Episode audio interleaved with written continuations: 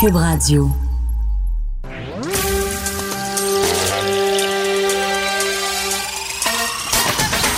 Jean-François Barry. Un été pas comme les autres. Le divertissement radio de vos vacances. Cube Radio. Jean-François Barry. Oh, c'est une grosse journée aujourd'hui dans l'actualité. On va avoir plusieurs sujets à, aborder avec vous. Le SPVM qui lance une politique d'interpellation.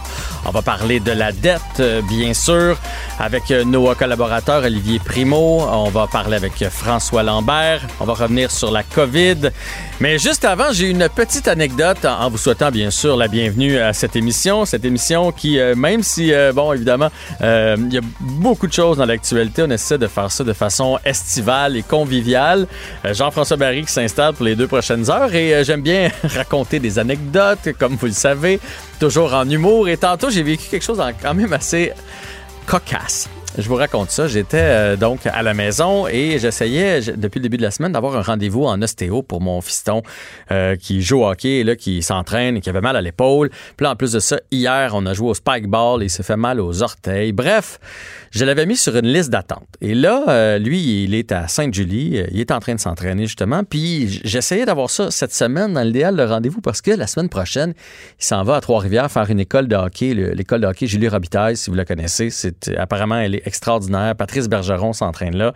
Bref, je vous dis tout ça puisque j'avais pris un rendez-vous pour dans deux semaines. Il n'y avait pas de place avant. Je pense que les ostéopathes essaient de, reprendre le dessus euh, sur euh, leur longue liste. Et euh, à cause de la COVID, entre autres, plusieurs rendez-vous qui ont été reportés. Et donc, j'ai pris ce rendez-vous-là dans deux semaines en me mettant sur une liste. Et là, il appelle tantôt, il dit à une heure, il y aura une place pour ton fils. Là, j'ai fait, eh, taparouette. Là, il est à Sainte-Julie, il faudrait que j'aille le chercher à la course dans une demi-heure. Fait que je dis, oui, oui, je vais y aller, pas de problème. Je prends le rendez-vous, c'est ce qu'il y avait de mieux. Et donc, je suis avec ma blonde. Je dis là, viens-t'en. Parce que là, il y avait le problème du scooter. Le fameux scooter qui, lui, est à Sainte-Julie. Qui va ramener le scooter? Alors, qui a rapporté le scooter? C'est papa je me suis tapé la ride Sainte-Julie, Saint-Bruno sur un scooter qui va à 55 km/h. J'avais pas fait ça depuis que j'avais 16 ans. Euh, avec un casque qui me serrait les bajoux comme ça se peut pas. Visiblement, mon fils a une tête plus petite que la mienne. Bref, je me faisais rire sur le scooter, mais ça m'a quand même fait réaliser les dangers de la route. Ça m'a fait réaliser ce que mon, à travers quoi mon fils passe le matin. Je suis pas en train de capoter avec ça, mais je vais lui rappeler, rappeler d'être prudent. Euh, rappel aux automobilistes aussi de faire attention au scooter. Tu sais, oui, il veut bien y aller 90, là, mais son scooter ne le permet pas. Donc, soyez prudent quand vous les dépassez à gauche euh, et à droite. Mais ça m'a aussi amené une réflexion. Et ce matin, j'avais lu euh, Richard Martineau qui parlait du fameux contrat. Tu pour tous les gens qui ne respectent pas présentement les règles, il disait, en tant que société, c'est comme un contrat qu'on s'est signé. Puis seriez-vous prêt à signer un contrat qui dit, regarde, moi, s'il m'arrive de quoi avec la COVID, là, je suis prêt à pas utiliser ma carte d'assurance maladie parce que c'est ça vivre en, société. j'avais cette réflexion-là, puis je me disais, c'est la même chose que sur la route. Quand on arrive sur la route, on prend pour acquis qu'on va tous appliquer les mêmes consignes. Euh, si je passe à une lumière verte sans trop regarder, je le fais parce que je pense que tous les gens dans les autres sens sont arrêtés à la lumière rouge. Donc, c'est un, contrat social qu'on a ensemble et c'est un peu la même chose avec la COVID et avec le, déconfinement présentement et avec le papier de Richard Martineau. On est tous ensemble dans le même bateau et il faut signer ce contrat-là de groupe. Allez lire ce blog-là sur le site Internet. C'est vraiment très bon. Ça en, dit, ça en dit long, en tout cas, sur ce que moi je pense et je crois que sur la majorité de la population aussi. D'ailleurs, concernant le COVID, 13 nouveaux décès aujourd'hui, 82 nouvelles personnes qui sont infectées. Donc, on continue, on continue de suivre le dossier. Euh, dossier chaud aujourd'hui, euh, conférence de presse du SPVM concernant sa première politique d'interpellation. On veut en apprendre davantage et on va s'informer avec Sylvain Caron, qui est chef de police du SPVM. Bonjour, Monsieur Caron. Bonjour, Monsieur Barry. Vous allez bien tout d'abord? Très bien, vous-même? Oui, oui, je vais bien. C'était quand même quelque chose de, gros à annoncer aujourd'hui. Je vous ai regardé. Euh, j'ai tenté de bien saisir. Je pense que j'ai bien compris, mais quand même, euh, je veux comprendre comment ça va se passer au quotidien. Est-ce que ça va changer? Donc, quand le policier va vouloir faire une, une arrestation, qu'est-ce que ça va changer concrètement dans son travail? Euh, on parle d'interpellation et non d'arrestation. Une grande différence. Évidemment, arrestation, ça veut dire que le policier a constaté une infraction au code criminel ou dans une autre loi pour faire une arrestation, alors que là, on parle d'interpellation dans le domaine public. Interpellation, c'est euh, on a un appel pour une personne qui flambe dans un endroit quelconque à proximité d'un commerce à 4 heures du matin. Alors, les policiers vont interpeller. Alors, la politique qu'on divulgue aujourd'hui, euh, qui est une première au Québec, permet maintenant aux policiers d'avoir une même compréhension et une même définition. Alors, ce qu'on souhaite, évidemment, par cette politique-là, c'est de la rendre la pratique uniforme. La rendre uniforme, puis éviter qu'il y ait des disparités des interpellations, puis être plus efficace par le fait même. Alors, on vient juste mettre des mots dans une politique encadrée, puis peu importe où on se trouve sur le territoire de l'île de Montréal, chaque policier policière a la même compréhension puis la même définition de ce qu'est une interpellation. Et là, à la fin de leur euh, interpellation, ils vont, ils vont devoir remplir un rapport, c'est ça? Oui, il y a des, on appelle des fiches d'interpellation. Il y avait des rapports, euh, je ne sais pas si vous vous souvenez, M. Barry, à l'automne passé, un, premier rapport des chercheurs qui nous a fait état euh, des disparités dans, des interpellations. Puis, évidemment, une des recommandations, c'était de se doter d'une politique parce qu'il y, avait des disparités. Puis, les fiches d'interpellation ne représentaient pas nécessairement l'information qui était requise. Alors, Maintenant, le système informatique est en train d'être modifié en même temps que la politique se déploie. Ce qui va permettre aux policiers, c'est de contextualiser l'interpellation puis de documenter les faits observables. Ce qu'on souhaite, c'est que nos policiers puissent documenter la raison pour laquelle ils interviennent auprès d'une personne Mhm. qui, qui, qui, qui, est sur le trottoir ou dans un parc ou dans un endroit quelconque dans le domaine public, et en même temps documenter le contexte pour nous aider à mieux comprendre éventuellement, puis à aider aussi aux, aux chercheurs qu'on a donné un deuxième mandat pour continuer à nous accompagner pour l'amélioration de la pratique. Oui, le, rapport dont vous faites euh, mention, c'est le rapport qui disait que si on était une personne de couleur noire, on avait quatre fois plus de chances de se faire arrêter qu'une personne blanche. C'est bien ça? Est-ce que, est-ce que vous pensez, est-ce que vous pensez que ce que vous avez annoncé aujourd'hui va corriger euh, cette situation-là? Ben, on cherche pas vraiment à corriger, on cherche premier des choses avant de corriger, on veut comprendre parce mhm. que euh, le, contexte dans lequel ces interprétations-là ont été effectuées, on n'a pas été en mesure de les mesurer. Alors, dans le deuxième mandat qu'on donne aux chercheurs, entre autres, c'est d'aller nous dire, ben, voici les 45 000 interpellations qu'on a dénotées dans le premier rapport, voici dans, quel contexte ils ont été effectués. Et c'est ce qu'on souhaite avoir pour être capable de mieux se positionner comme organisation, puis les suivre, puis être capable d'avoir des données qui sont probantes pour euh, travailler à améliorer notre, Mais tout ça fait bien du sens, puis je pense que personne qui peut être contre ça, mais je, je, je veux quand même vous, vous donner des situations concrètes, parce que j'ai la chance, de jouer au hockey, pour tout vous dire, dans une ligue de garage où il y a plusieurs policiers, puis à travers les années, ils ont un peu fait mon éducation euh, sur, sur certains points, de, euh, de trucs qui se sont passés dans l'actualité. Puis des fois, on, jase et j'ai compris que le policier, un peu comme n'importe qui dans la vie, a quand même ses instincts. Disons ça comme ça. Comme moi sur la route, des fois, mettons, je sais pas, je vais suivre un camion, puis je vais me garder une petite réserve parce que je me dis, on dirait que sa cargaison est mal attachée. C'est, c'est mon instinct. Peut-être que l'autre, un autre automobiliste aurait pas eu ça. C'est un peu la même chose pour les policiers. Euh, s'ils arrivent dans un parc, comme vous dites, où ils voient un individu qui semble louche, dans un endroit louche, ils servent de leurs instincts, même s'il n'y a pas eu de signalement. Est-ce que ça veut dire que là, ils vont plus aller poser des questions? Ils vont plus interpeller la personne? Non, pas tout à fait. Euh, ce, que vous faites référence actuellement, c'est le flair. On appelle ça le, flair. Le flair, c'est bon, oui. C'est ça. Hein? C'est un peu ce qui se dit dans la chambre d'hockey, comme vous me disiez tantôt. Alors, le flair policier, ce qu'on veut plus que le flair. Ce qu'on veut, évidemment, c'est des faits quels sont les faits qui amènent notre policier, notre policier à dire, mais je vais aller lui parler? Euh, est-ce que la personne semble être en détresse? Est-ce que la, personne semble cacher ou dissimuler quelque chose? Est-ce mhm. que la personne est dans un milieu où il vient de se commettre un crime? Euh, alors, écoutez, il y a plusieurs contextes qui peuvent se produire. Alors, ce qu'on souhaite, c'est que nos policiers documentent le fait observé. Alors, puis euh, qu'ils sont capables de l'écrire dans le, dans le fiche d'interpellation qu'ils auront à compléter. Et là, si jamais il y a de la résistance, mettons, mettons que c'est moi, là. Ben, on, va, on, va faire abstraction que c'est toujours une personne de couleur. Mettons que c'est moi, je suis un peu louche euh, dans un parc, euh, je suis pas supposé être là. Et là, ils m'interpellent, mais je refuse de répondre à leurs questions. Qu'est-ce qui va arriver à ce moment-là? Ben, la politique ne change pas le droit des personnes. Alors, s'il n'y a pas d'infraction de commise, la personne est libre de répondre ou pas, là. Alors, si la personne n'a rien à se reprocher, habituellement, les gens collaborent. Les gens ne collaborent pas, euh, ils ont-tu fait une infraction? S'ils sont en infraction, là, on parle dans un autre domaine d'activité. On ne parle plus d'interpellation. Il y a une infraction. S'il n'y a pas d'infraction, euh, ce, que ce que vous me dites, vous êtes là, aucune infraction de commise, il n'y a pas de consommation d'alcool, il n'y a pas rien, rien, rien. La personne, légalement parlant, ses droits sont les mêmes qu'ils étaient aujourd'hui, n'a pas l'obligation de s'identifier. OK. Ben là, c'est on ne peut plus clair. Euh, c'est parfait. Est-ce que vous croyez que tout ça, avec toute la mouvance, le mouvement des États-Unis, euh, ce qui s'est passé aux États-Unis et tout ça, est-ce que vous trouvez que ça tombe à un bon moment pour justement redorer l'uniforme des policiers? Ben, écoutez, c'est sûr que nous, euh, on était prévu pour livrer cette politique-là euh, avant, euh, évidemment, le contexte du, du, COVID nous a amené à, la produire plus tôt. On devait produire cette, cette politique-là en mars. Ce qui se passe aux États-Unis est un cas. Ce qui se passe au Québec, c'est pas facile actuellement le contexte dans lequel nos policiers évoluent. Mhm. Puis les policiers n'ont pas toujours un travail facile. Puis je reconnais que le, le personnel policier à Montréal, ils sont engagés, sont motivés, sont, sont dévoués, mais on ne veut pas non plus que le travail se fasse au détriment du respect des gens, des droits des gens. Alors, ce qu'on souhaite, c'est des interventions efficaces, puis conformes à ce qu'on s'attend de nos policiers. Puis la politique va aider à nos policiers à mieux comprendre, à mettre des mots sur les gestes qu'ils ont à poser dans le cadre d'une interpellation. Ben euh, c'est parfait. J'ai une dernière question pour vous. Est-ce que le ratio euh, de, de, euh, de, différentes nationalités va changer aussi au SPVM? Est-ce que c'est une mesure que vous croyez mettre en place prochainement? Ben, l'an passé, on s'est engagé à, depuis un an et demi, on s'est engagé à faire des améliorations, comme la ville de Montréal souhaite le faire également en termes de représentativité.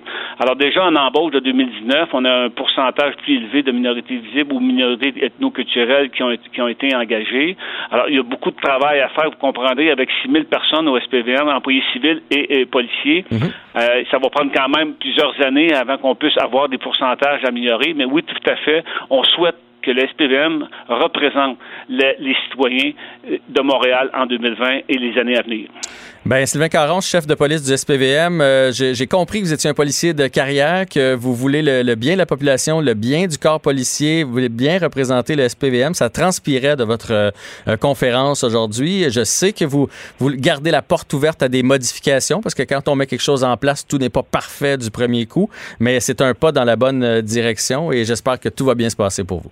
Ben, tout à fait. Je vous remercie beaucoup. On est ouvert évidemment au changement. On débute un changement. C'est pas la finalité aujourd'hui. C'est un début d'un nouveau. Alors, on, est déjà ouvert à, des modifications et à des, ajustements pour permettre de bien servir les citoyens montréalais. Ben, merci beaucoup du temps et on se reparle euh, peut-être cet été. Bonne journée à vous. Au plaisir. Bonne journée. Au revoir. Ben, donc, c'était Sylvain Caron, chef de police du SPVM et euh, je, ben, je le disais, j'ai quelques amis, donc euh, policiers. Puis, moi, je suis rapide sur la gâchette là, pour les taquiner des fois, les, les, à, demi couvert un certain blanc. Puis, honnêtement, ils m'ont expliqué beaucoup de choses et c'est facile après, quand on lit dans les journaux, de dire Ah mon Dieu, il a été rapide sa gâchette ou il aurait pas dû faire ça. Mais c'est souvent ça se passe dans une fraction de seconde. La décision doit se prendre euh, rapidement. Puis euh, c'est difficile de se mettre euh, dans leurs souliers. Je dis pas qu'ils sont parfaits, puis je dis pas qu'il y a pas du profilage racial, c'est pas ça que je dis, mais je pense que la majorité des policiers ont un bon fond et essaient de bien faire leur travail. Le, commentaire de Olivier Primo, un entrepreneur pas comme les autres. Je retrouve Olivier Primo. tout d'abord, bonjour Olivier. Jean-François, comment ça va? Ça va super bien, merci. Ben, good. Moi aussi, ça va bien. Tu veux nous revenir avec la situation sur, euh, dans les bars, les restos? J'imagine que tu as parlé à certains de tes contacts. Oui, on va commencer par le, le, truc qui est arrivé au 10-30, là. Ouais. Avec euh, l'éclosion d'un, de, la COVID là-bas. Mhm. Euh, c'est dans mon coin en plus, le 10-30. Moi, j'habite sur la rive sud, donc je connais beaucoup de monde. Et ben, c'est confirmé. Là, il, y a, une personne qui était là qui savait euh, qu'il y avait la COVID. Euh, et tu sais, ça, c'est l'autre truc aussi. Qu'est-ce qui va se passer avec tout le monde qui fréquente les bars et restaurants, euh, qui sont asymptomatiques, mais qui ont la COVID ou qui, qui, qui, sont conscients qu'ils l'ont et qui se déplacent? Ça va être quoi les conséquences? Qu'est-ce que le restaurateur euh, ou le tenancier de bar peut faire là-dessus? Moi, je pense qu'ils ils peuvent absolument rien faire. La job de restaurateur et de tenancier de bar est déjà assez difficile comme ça. Euh, c'est pour ça que c'est compliqué d'avoir un débit de boisson, un permis de débit de boisson au Québec, parce que tu es responsable de ton endroit. Et quand ça dégénère, euh, c'est souvent pas la faute du tenancier de bar. Je veux pas mettre la faute sur les, clients non plus. Mais on en parle depuis, euh, depuis la semaine passée. Quand tu as deux, trois verres dans le nez, qu'est-ce qui se passe avec ça? Puis surtout, plus la clientèle euh, est jeune, plus que c'est compliqué euh, à gérer. Et là, on apprend que le port du masque va sûrement être obligatoire partout, non seulement à Montréal, mais au Québec. J'ai parlé à beaucoup de, de, restaurateurs, tenanciers de bar. C'est déjà très, très compliqué de faire respecter toutes les mesures de sanitation. Euh, puis comme je te disais aussi l'autre fois, il y en a qui les respectent à 100% il y en a qui les respectent moins, il y en a qui sont des exemples à suivre, il y en a qui sont moins. Euh, et là, la question qui tue, toi Jean-François, tu arrives au restaurant, tu pas ton masque, est-ce qu'on te le fournit? Est-ce que c'est à nous de te le fournir? Est-ce qu'on te laisse rentrer? Est-ce qu'on te refuse l'accès? Euh, Moi, je pense qu'on refuse. Si tu me demandes mon opinion, j'ai entendu un tenancier de, bar euh, qui disait euh, Regarde, pour une pinte, là, hein, un client qui va venir prendre deux consommations chez nous, tant pis, de toute façon, présentement, il y a des line-up. Fait qu'on va prendre quelqu'un d'autre, quelqu'un qui l'a son masque. tant pis. Voilà. Puis tu as 100 raison. Mais en même temps, vu qu'on impose le masque, est-ce que on va devoir en offrir? Ça, c'est un autre truc aussi, là. Est-ce qu'on veut en tenir? Est-ce qu'on a le droit d'en donner des masques comme ça? Euh, parce que tu sais, la sanitation aussi de tenir des masques pour le grand public, quand tu vas dans les hôpitaux, tu sais, c'est bien rangé, tout ça. Là, dans un bar, c'est, complètement différent. Euh, t'arrives, là, l'autre truc aussi, c'est que tu vas rentrer dans un lieu fermé comme ça, dans un restaurant, avec ton masque. Bien sûr, pour manger, il va falloir que tu l'enlèves.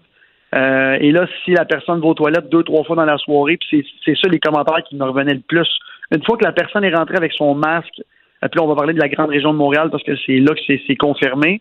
Euh, tu rentres avec ton masque, avec ta famille ou peu importe, avec tes amis, dans le restaurant, qu'est-ce qui se passe rendu là?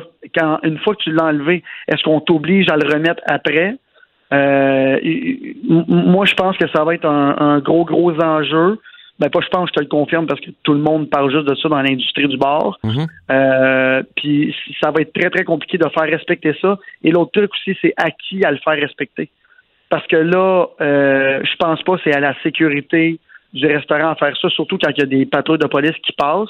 On le sait qu'ils n'ont pas vraiment d'autorité en ce moment. Euh, dans le fond, on le sait pas. On n'a pas de message clair là, en ce moment. Non, mais euh, je, vais, je vais reprendre une nouvelle. Là. Il y a deux policiers qui sont allés, je pense que c'est dans les Laurentides, sont débarqués dans un bar. Il y avait 200 personnes collées, collées. Qu'est-ce que tu veux qu'ils fassent, les deux policiers qui rentrent dans la place? Je veux dire, euh, qui arrête? Ils ferment la place, ils commencent à passer menottes à gauche puis à droite. C'est une situation, à mon avis, qu'ils sont pas capables de gérer mais je pense que non seulement, je veux pas dire qu'ils sont pas capables, parce que s'ils mettent des ressources, ils vont être capables, mais je pense que c'est pas à eux de gérer ça non plus. Quand on parle de euh, du 2 mètres dans les restaurants, là, la capacité diminue énormément. Ça fait deux semaines que je te dis que je reporte l'ouverture de mes restaurants. Je le reporte encore à cause de la de l'annonce des masques, parce qu'on sait pas ce que ça va donner. Fait quand quand quand tu arrives dans un restaurant euh, à, à pleine, pleine, pleine capacité, tu es un policier, puis tu es supposé être à deux mètres, là, c'est rendu au restaurateur qu'il faut que tu ailles voir. Euh, hmm. C'est plus au client. Là.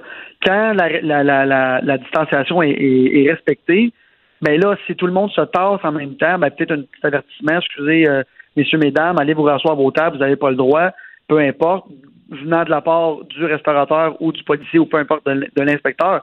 Mais quand la capacité est à pleine capacité, comme s'il n'y avait pas de COVID, ben là, c'est plus au c'est plus au client de, payer pour ça. Ça va être vraiment au, euh, au restaurateur ou au tenancier de bar.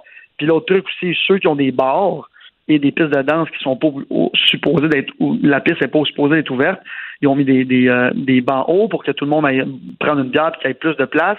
Mais en même temps, là, le monde se lève, euh, t'enlèves ton masque parce que là, c'est la proximité, la musique est forte. C'est, je veux dire, ça, ça finit plus. Fait quand on, a appris que tout réouvrait, tout allait réouvrir, je voulais voir qu'est-ce que ça allait donner. Puis là, ça donne ça.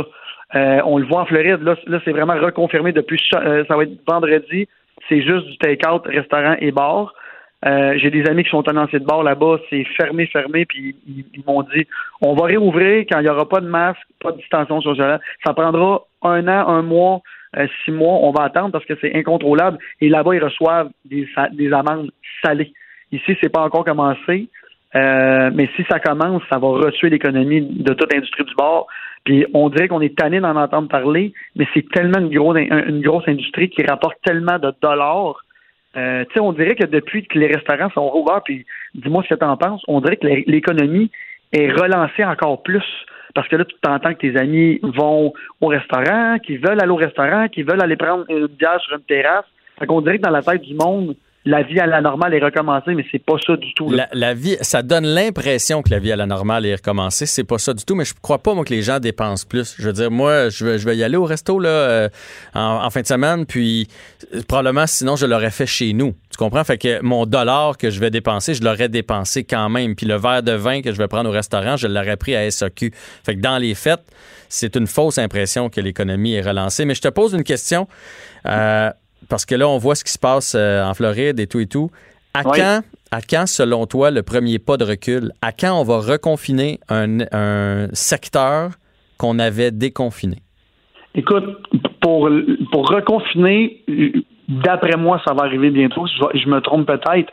Mais pour la refermeture des bars et tout ça, avec le masque obligatoire, ça va être beaucoup plus rapide qu'on pense parce que l'achalandage, premièrement, va baisser parce que le monde va dire ben, j'irai pas dans un bar ou dans un resto pour parler avec un masque.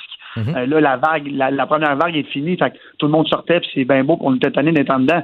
Mais est-ce que là, tu es, assis chez vous le soir, puis tu te dis à ta blonde, on va-tu prendre un verre, mais on est obligé d'avoir un masque. Puis là, à la table, oui, mais à la table, non, t'es pas obligé. C'est très compliqué. Puis je te dis, le sujet chaud dans l'industrie du bar en ce moment, c'est le fait de qu'est-ce qu'on fait avec le monde? Qui, arrivent et qui n'ont pas de masque. Eux autres, ils veulent pas de chicane, ils veulent des clients. Est-ce qu'on en tient des masques?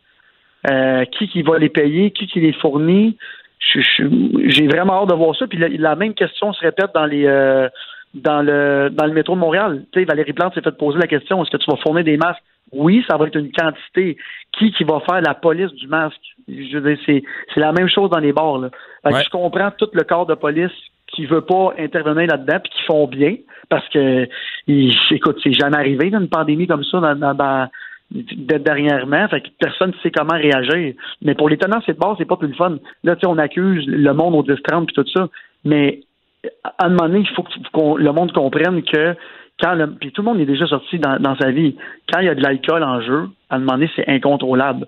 Puis là, c'est plus au propriétaire. Je veux dire, le monde que je parle, ils me disent, je suis découragé, je sais pas quoi faire. je respecte, mettons, la capacité, mais tout le monde se parle, tout le monde se colle, puis tout ça. Qu'est-ce que tu veux que je fasse? Non, non, ils perdent, euh, ils perdent le contrôle. Puis on peut comprendre la population. Bien honnêtement, là, je veux dire, moi, je suis un peu passé l'âge d'aller dans les grosses discothèques, mais j'ai déjà été. Puis quand tu y vas, c'est justement pour la liberté. Tu sais, contrairement, mettons, au métro où tu t'en vas travailler, fait que te mettre le masque, de toute façon, tu es déjà en habit de travail.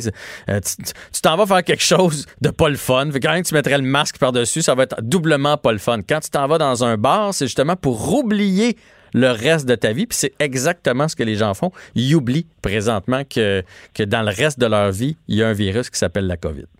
Exactement. Puis tu sais, au Beach je me le fais dire tellement souvent. Euh, hey, merci, tu me fais tu me fais passer une belle journée, euh, tu me fais oublier que je viens de perdre ma job ou que ma mère est décédée ou peu importe. Le monde, il cherche une raison pour comme comment je pourrais dire ça, pour avoir du fun, oublier des trucs, euh, pour penser à d'autres choses pendant leur, journée avec, avec des amis.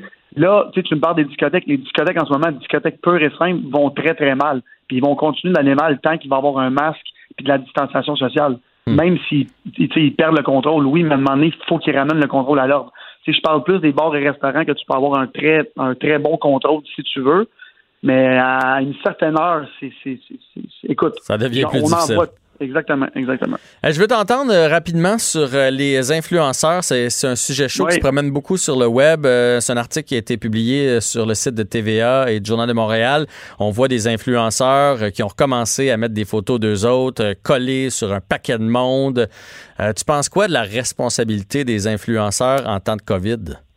Écoute, je pense que c'est super important. Je me rappelle qu'au début, il y a eu une campagne d'influenceurs avec le gouvernement du Québec euh, qui demandait, euh, je me rappelle plus c'était quoi le hashtag, mais c'était comme rester chez vous, un truc comme ça, rester à la maison. Euh, tu sais, le, rôle de, l'influenceur, puis je m'inclus là-dedans, le monde qui dit que ah non, on est du créateur de contenu, peu importe. quand il y a des centaines de milliers de personnes qui te suivent, euh, qui t'influencent le monde euh, par tes agissements. Euh, puis écoute, c'est tellement touché comme sujet en ce moment parce que là, il y a beaucoup d'influenceurs qui habitent ensemble. Euh, tu as le droit à des rassemblements. Le monde ne savent savent plus ou moins les règles. Euh, puis là, je le vois, là, moi aussi, j'ai, su les nouvelles là, euh, là-dessus. Euh, je pense que c'est, important pour les influenceurs de faire, de, montrer l'exemple, de donner l'image qu'on veut donner. C'est super, super important. Mais ça, à un moment donné, après ça, euh, je veux dire, c'est l'éducation aussi, c'est, c'est, la personne aussi qui suit la personne, parce qu'on s'entend que c'est pas tout le monde. Encore une fois, on va, on va payer pour le, le, pourcentage minime, euh, mais c'est un sujet chaud en ce moment. Puis je comprends. C'est même moi, je joue au golf quand je fais, je, fais des, des, des stories. Écoute, même moi, j'ai peur de voir s'il y a quelqu'un proche de moi puis tout ça parce que j'ai, j'ai je me suis fait vraiment, vraiment euh, ramasser, ouais. Ramasser, ramasser. Euh, puis tu sais, moi, je fais un, pas de travers à gauche à droite, je me fais ramasser tout de suite, je suis habitué avec ça. Puis le monde aime donc ça, compter des histoires sur des personnalités connues, puis tout ça, c'est bien correct. Mais là, dans le, truc euh, de montrer l'exemple, c'est vraiment... Il faut montrer l'exemple quand tu choisis de, faire ce métier-là, parce que oui, c'est un métier. Euh, il faut que tu montres l'exemple, puis tu n'as pas le choix. Fait que moi, je fais très attention euh, à ce que je filme, surtout en ce moment. Puis j'essaie de donner l'exemple, mais tu sais, à donné non plus, je suis pas l'autre côté du téléphone. Euh, même si je suis à 100 mètres, ben, j'en vois plein de, de, de, personnes qui me suivent qui ne respectent pas. Mhm. je, je, je, comprends ce que tu dis, mais en même temps, on, on l'influenceur doit euh, donner l'exemple puis n'a pas le choix de donner l'exemple. Sinon, on fait pas ça ou met rien tout ou parle de d'autres choses. Oui, oui. Puis je comprends que leur métier, c'est justement des fois de donner eux autres aussi de la liberté puis avoir l'air cool puis tout ça. Mais là, il faudrait montrer que c'est cool de respecter les règlements. Et euh, en terminant, il ne reste plus beaucoup de temps, mais euh, il y a une vague de dénonciations là, qui circule sur les médias sociaux euh, de, façon un peu différente. Les gens se nomment, au lieu d'aller voir la police puis de dénoncer quelqu'un, ils se nomment entre eux autres. C'est nébuleux, cette affaire-là, c'est une drôle de façon d'agir. C'est nébuleux, oui. Euh, moi, ce que je vois beaucoup aussi, c'est, puis que j'entends beaucoup, c'est euh, que c'est arrivé dans des bars ou dans des endroits publics et que le monde sont allés voir la sécurité pour dire que c'était pas correct puis tout ça, puis que la sécurité des bars et restaurants font rien. Euh, ça, c'est. Puis encore une fois, on va en reparler quand tu es en, en, t'as bu deux, trois verres, puis là, c'est la cruise, que ce soit un gars ou une fille. Parce que là, moi, je veux des messages des deux côtés. Là. C'est mm-hmm. autant hommes et femmes euh, qui sont la victime là-dedans.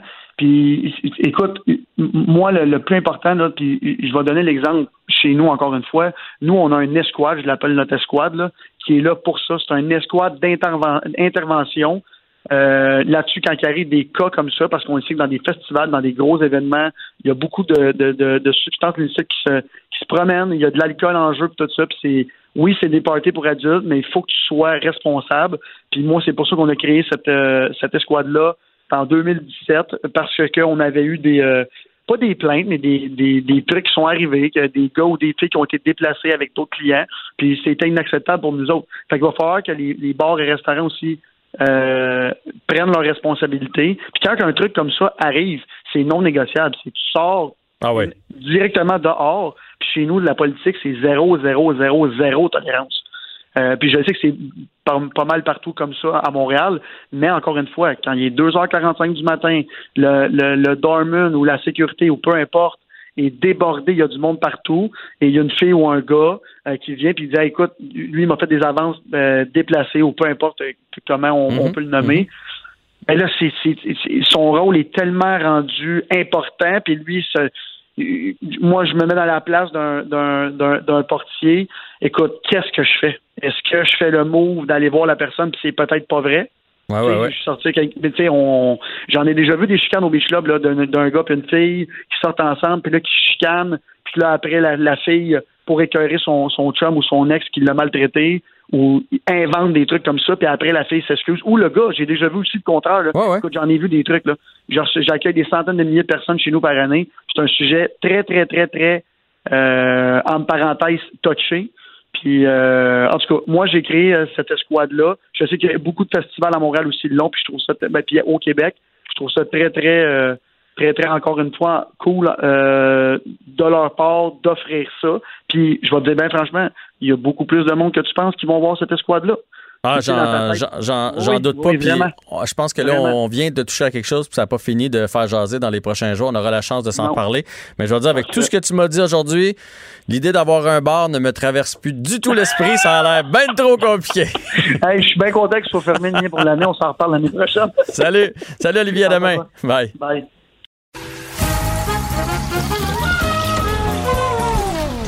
Ben non, il n'y a pas de quiz.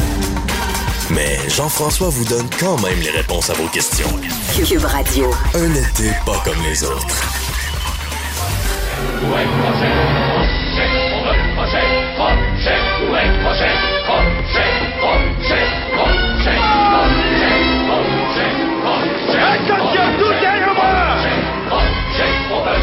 Ben là, t'es dans mes talles, capitaine Crochet, qu'est-ce qui se passe? Qu'est-ce qui se passe?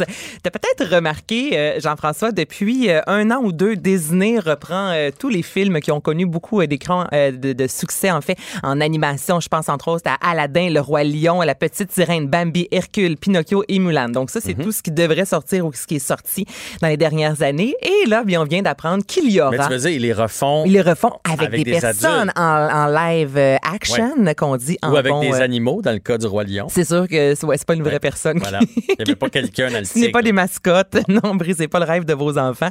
Ce sont quand même des films qui sont allés chercher un milliard de dollars au box-office. Donc, ça fonctionne. Et là, on vient d'apprendre que ce serait Jude Law qui euh, ferait ce fameux capitaine crochet. Moi, je veux savoir, toi, avec tes enfants, est-ce qu'il y a des classiques qu'ils ont pas le choix d'écouter. Exemple, on connaît le, le, film de Disney sorti en 1953, ça date pas d'hier, là, je veux dire Capitaine Crochet, Peter Pan, mais c'est un classique ou encore on revient en 1991 avec Steven Spielberg, entre autres, Robbie Williams, Dustin Hoffman. Est-ce que tes enfants ont vu ces, grands classiques du cinéma-là? Mes enfants ont tout vu ça. Mes enfants sont curieux. Ma fille adore le cinéma. Elle s'en va au cinéma euh, l'année prochaine. Euh, l'année prochaine? Cinéma, Je pensais que tu me disais, elle va aller, elle va sortir au, cinéma l'année prochaine. Elle s'en va à l'école avec option cinéma donc elle aime beaucoup ça. Fait que, puis moi, je suis un grand fan de dessins animés. Fait qu'on en a vu beaucoup. Puis ceux que tu as nommés, là, qui ont refait, je les ai vus, moi, en, c'est comme le Roi Lion, là. Je l'ai écouté, puis j'étais sur le bout de mon siège, même si je connais toute l'histoire. Fait que Capitaine Crochet, c'est certain qu'on va regarder ça en famille. Ben moi aussi, c'est sûr et certain. Le Roi Lion, ça joue euh, régulièrement à la maison, puis Albert euh, tripe sa vie. Et avec mon chum, souvent, on se dit, hey, ça date pas d'hier. Puis motadine que c'est encore bon, c'est quand même bien fait, c'est encore d'actualité. Alors, euh, ben, j'ai hâte de voir Capitaine Crochet on s'entend qu'il n'y a rien qui a battu le gros, gros classique, le gros film de 1991. Et c'est un extrait justement qu'on a entendu euh, au début de la chronique. Donc, reste à voir version 2021-2022 si ce sera aussi euh, extraordinaire que ce qu'on a connu avec Clochette et Julia Roberts. Mais ils ont tout, ils ont tout dans ce film-là, dans, les différents classiques. Tu sais, premièrement, si c'est devenu des classiques, c'est parce qu'il y avait une histoire, c'était bien fait. Là, ils viennent chercher notre nostalgie. En plus de ça, ils viennent chercher, bon, je veux montrer ça à mes enfants. On est curieux de voir qu'est-ce que ça donne, la version avec euh, des, vrais êtres humains. Fait qu'ils ont, ils ont tout pour faire un succès. C'est une belle idée, puis pourquoi pas l'exploiter? Oui, absolument. Lorsqu'on parle d'animation, moi, tu vois, un moment, j'ai raté l'avion, euh, une autre version qui sortira sous peu, qui a été tournée à Longueuil. Là, tu me perds fois 25 000 dans le sens que ce qui est sorti il y a 25 ans est encore super bon avec un beau Donald Trump, soit dit en passant, qui est dans, qui est dans le film. Et je veux dire, c'est. Dans le 1? Dans le. C'est dans le 1 ou dans le, dans le 2 qu'on voit Donald Trump au Plaza? Oui, absolument. Ah, Parce que c'est au Plaza qui est un un, hôtel de Trump. Et Trump a toujours euh, obligé les gens lorsqu'on disait comme c'est parfait, moi je peux te louer mon hôtel pour tourner un film, mais on doit me voir dans le film. Ah, ben Donald. Ouais, absolument. Donc on voit Macaulay Culkin qui court dans l'hôtel et à un certain moment il demande son chemin et c'est Donald Trump qui a la même coiffe. voilà. mais tu vois ça, je suis d'accord. Ça c'est un classique qui est encore bon aujourd'hui, fait qu'on on touche pas à ça. Retour en salle pour Laurent Paquin et ben Mario oui, Jean. bonne nouvelle. Tu veux dire en salle, tu veux dire qu'ils vont pouvoir faire des spectacles? Des vraies salles, avec quatre murs et avec des tables, cabaret. Ouais, donc on a appris ça aujourd'hui. C'est au Théâtre des Pays d'en haut, donc anciennement le chapiteau de Saint-Sauveur à Saint-Sauveur. Alors vous pourrez voir du 16 juillet au 1er août prochain Laurent Paquin qui va euh, proposer du matériel classique. Il y aura également deux invités par soir, évidemment. On a fait en sorte, là, on a transformé le théâtre pour vraiment avoir une formule cabaret avec la distanciation sociale. Et vous pourrez voir Mario Jean ensuite du 5 août au 5 septembre avec son plus récent spectacle Aller de l'avant. Donc c'est du 90 minutes de gros bonheur. Cette pièce-là, ben, cette pièce, la salle, Hmm. peut accueillir jusqu'à 200 personnes. Donc, reste à voir, tu sais, si dans les prochaines semaines. 200, exact- mais là, logiquement, il y aurait, mettons, 100. Exactement. Ex- ouais. Fait que là, on peut prendre une petite bière, puis rire. Mais oui. Puis, je veux dire, ça va être plus intimiste, puis c'est pas grave. L'important, c'est de rire, de- de- d'avoir du plaisir, puis d'oublier. Mais de toute façon, vous, rire. sur scène, avec les. Est-ce que c'est vrai qu'avec les, les lumières dans vos yeux, les fameux spots, on dit souvent, on voit les deux, trois premières rangées Ouais. après c'est. Tu vois fini. pas tout, mais tu sens. Il y a une bonne différence d'une salle de 75 puis une salle de 200. Tu- Je te garantis. Surtout, surtout si c'est une salle de 200 dans laquelle tu mets 75, tu sens l'espace libre. Tu comprends? C'est ça qui est Une salle de triste. 75 dans laquelle il y a 75, c'est correct. C'est packed up, c'est crowded. tu sais, il y a- mais c'est quand il y a de l'espace vide qu'on le sent un peu plus. Mais là, cette année, on va faire avec comme on fait avec dans bien des cas. Exactement. Si bien dit. Voilà. Voilà. L'OSM à l'aéroport de Montréal. Oui, il se passe beaucoup de choses à l'aéroport, sauf des départs euh, pour partir à Cancun, je vous dirais. On a appris il n'y a pas si longtemps que l'OSM cet été va présenter une soixantaine de spectacles dans divers parcs euh, dans la région métropolitaine, notamment près des CHSLD. Depuis quatre mois, il y a plus de 75 spectacles de l'OSM qui ont été annulés. C'est énorme. On parle de pertes, oui, pour l'OSM, mais on s'entend, je veux dire, au niveau culturel en soi. Donc là, on a décidé de faire un, un gros concert qui va s'appeler L'Envolée classique. Ce sera le 5 août prochain et on veut amasser des sous. Donc, c'est un peu plus cher. Ce sera entre 100 et 500 dollars. Si vous payez 500 dollars, Oh. vous aurez le sac cadeau. Et c'est là... non, mais c'est... Hey, là, tu me donnes le goût. Non, c'est parce que 500 c'est- pièces, je vais avoir un sac cadeau. Oui, mais si t'aimes l'OSM Ben oui. et tu dis, ben, tant qu'à juste leur envoyer des sous, aussi bien avoir également un concert, eux également, euh, ça va leur faire plaisir de sortir enfin de la maison. C'est le même, la même formule que ce que l'on euh, voit dans les cinéparcs. là. Donc, ce sera, la musique sera retransmise sur la bande FM. Vous pourrez voir les musiciens euh, sur scène. Et là, les billets sont en vente depuis ce matin. Et ce que vous allez entendre, notamment cette chanson.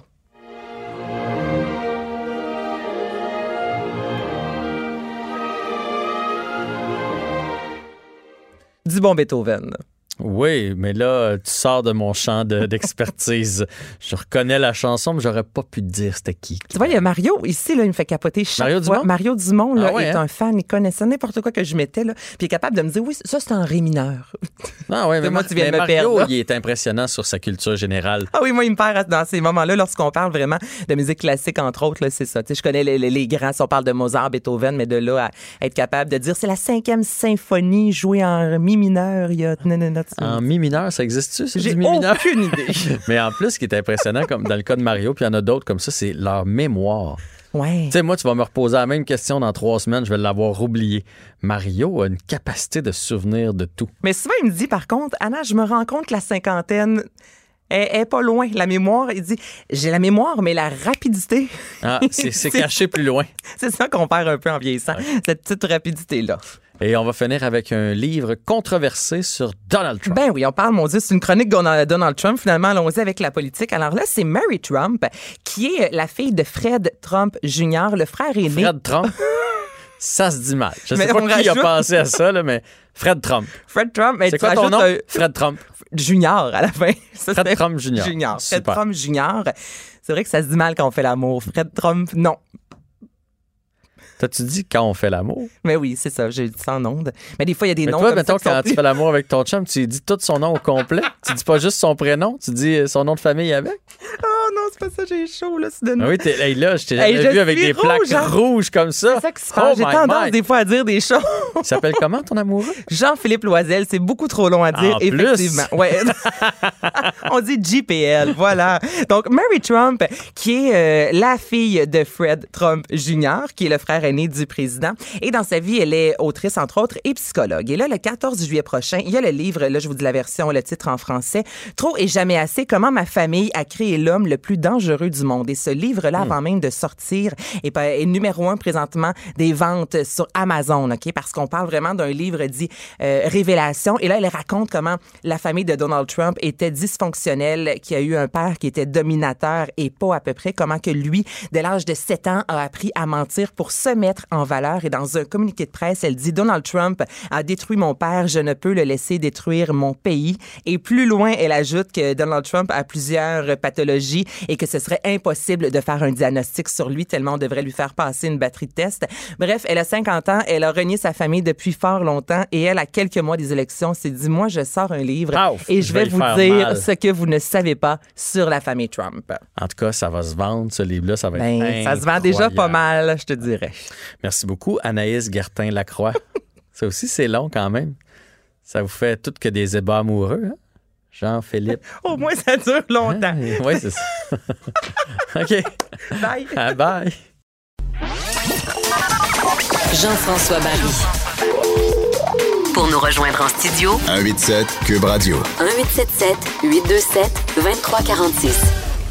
Le port du masque, le fameux port du masque, du couvre-visage, appelez ça comme vous voulez, ça fait beaucoup jaser. Est-ce que le gouvernement devrait l'imposer partout? Est-ce que ça revient aux villes? Ou est-ce qu'on devrait l'avoir? Dans les transports en commun, dans les commerces, dans les endroits publics? Et la grande question surtout, puis Olivier Primo nous disait la même chose tantôt, qui va faire, euh, tu lui parlait des restaurants et des bars, qui va gérer ça, qui va s'assurer que ce soit respecté, qui va jouer à la police? On va en discuter avec Jean-François Bello, qui est directeur euh, des relations gouvernementales pour le Conseil canadien du commerce de détail. Bonjour, Monsieur Bello. Bonjour, M. Barry. D'un Barry à un Bello, on devrait s'entendre. Oui, et d'un Jean-François à l'autre en plus. Fait que... Voilà. Allons-y avec ce sujet chaud. Euh, c'est quoi la position du Conseil canadien du commerce de détail sur le port du masque? Ben, sur le principe, on est pour. C'est clair que euh, porter le masque quand on est dans un endroit où on peut pas, où c'est difficile de respecter la distanciation sociale, c'est un geste citoyen. Mais, par contre, évidemment, euh, le diable est dans les détails. Puis euh, ce genre, ce, genre de, de, de, mesures-là ou d'impositions-là, ça doit être fait de manière comme coordonnée et harmonisée. Mhm. Et là, vous sentez que ça ne l'est pas. Là. On sent qu'il y a un flou. Ben, euh, qui le porte, qui le porte pas, où est-ce qu'on le porte, où est-ce qu'on le porte pas, et surtout qui va faire respecter ça. Ben, on, va commencer, on va les prendre une par une. par exemple, à la Ville de Montréal. Mhm. Hein, euh, si on prend l'île de Montréal, il y, a, la ville de Montréal qui est une municipalité, mais dans, juste à côté de Pierrefonds, dans l'ouest, il y a une autre municipalité qui s'appelle Dollard des Ormeaux. Ça veut dire que moi, si je vais faire mon épicerie dans un à Pierrefonds, faut que je mette un masque. Mais si ça me tente pas, je traverse le boulevard, puis je vais faire l'épicerie de l'autre bord de la rue, puis j'ai pas besoin de masque. Ouais. Fait que là, il n'y a pas d'homogénéité il n'y a pas d'homogénéité. En fait, ça va devenir euh, euh, un facteur concurrentiel. Mais est-ce que vous pensez pas, est-ce que vous pensez pas, M. Bello, que ça peut avantager les épiceries, exemple, qui euh, vont faire porter le masque? J'ai parlé avec le maire de Côte-Saint-Luc la semaine dernière qui nous disait qu'il y avait eu une hausse. Il y a des gens qui se déplacent de d'autres villes qui vont faire leur épicerie là-bas parce qu'ils se sentent en sécurité. Vous pensez pas que ça peut être un plus? Ah, ça peut, ça peut être dans deux sens, mais je vous dirais, euh, c'est un peu comme c'est un peu comme euh, lancer euh, lancer un 25 cents là. Mm-hmm. À ce qu'on à ce compte-là, pourquoi pas l'uniformiser sur l'ensemble des régions métropolitaines? Puis dire bon ben Longueuil, Laval, Montréal, l'ensemble du 450, tout tout ce qui était à quelque part pendant la pandémie, parce que souvenez-vous, hein, le gouvernement quand il a, il a confiné les régions, il a tranquillement, il a, confiné région par région. Puis il a vraiment fait un, découpage. Mais pourquoi pour le port du masque, on ne fait pas la même chose? Ça simplifierait la vie de tout le monde. Ça éviterait, euh, ça éviterait que, euh, tu sais, à Terrebonne, là, un peu avant, euh, un peu, il y a un mois, un mois et demi, le maire a été obligé de mettre la police en face du Costco pour éviter que du monde de Montréal vienne faire leur Costco à Terrebonne. Ouais. Ouais, ben là, on va se ramasser avec du monde de Montréal qui vont vouloir aller faire leur Costco ailleurs parce que ils n'auront pas besoin de mettre de masque. Euh, c'est pas raisonnable, là. C'est, Moi, je suis bien d'accord avec vous. C'est, pas raisonnable. Je pense que la grande région, moi, je suis en banlieue. J'ai toujours trouvé ça un peu stupide là, que je vienne à Montréal, il faut que je porte le masque, je retourne chez nous, je le porte plus. Je, suis à 15 minutes d'auto. Fait que ça, ça a juste pas de bon sens. Ben, c'est ça. Fait que la première des choses, harmonisation. Euh, puis là, ça prend l'intervention du gouvernement du Québec pour être capable de le faire d'une grande région, puis de dire, ben, cette région-là, c'est le port du masque obligatoire. Deuxième, deuxième question que vous avez abordée, c'est qui va jouer à la police? Mm-hmm. Ça, c'est notre grande question. Parce que on a vu, là, en début de pandémie, on se souvient, on avait des, euh, on avait des, des, des, consommateurs qui perdaient patience après après les commis, qui faisaient laver les mains. Et les commis de 16, 17 ans, 18 ans, tu sais, ça peut être votre votre frère, votre fils.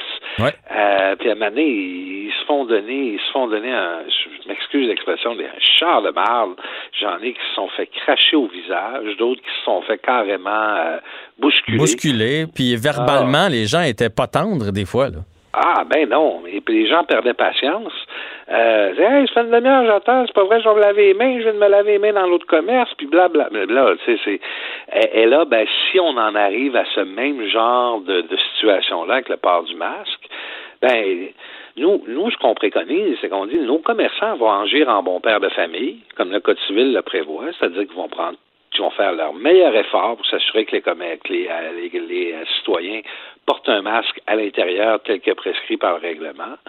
Mais un coup rendu là, euh, c'est, il faut sanctionner le citoyen là, qui euh, qui porte pas de masque. Il absolument pas question que les que les euh, les, les, épiciers puis euh, les, les, les, commerçants se transforment en, en force de l'ordre avec gilet pare-balles puis tout le kit là, pour être capable d'intervenir auprès de, de, de, citoyens plus récalcitrants. Oui, parce qu'à un moment donné, il y a une limite à ce qu'on peut leur mettre sur le dos. Là. Déjà, on leur demande beaucoup de consignes. Déjà, ils ont mis des plexiglas, des flèches un peu partout. Il y a une limite à ce qu'on peut imposer au commerce du détail, à, tous les commerçants qui sont ouverts, que ce soit pignon sur rue, dans un centre commercial. Ils en ont déjà lourd sur les épaules.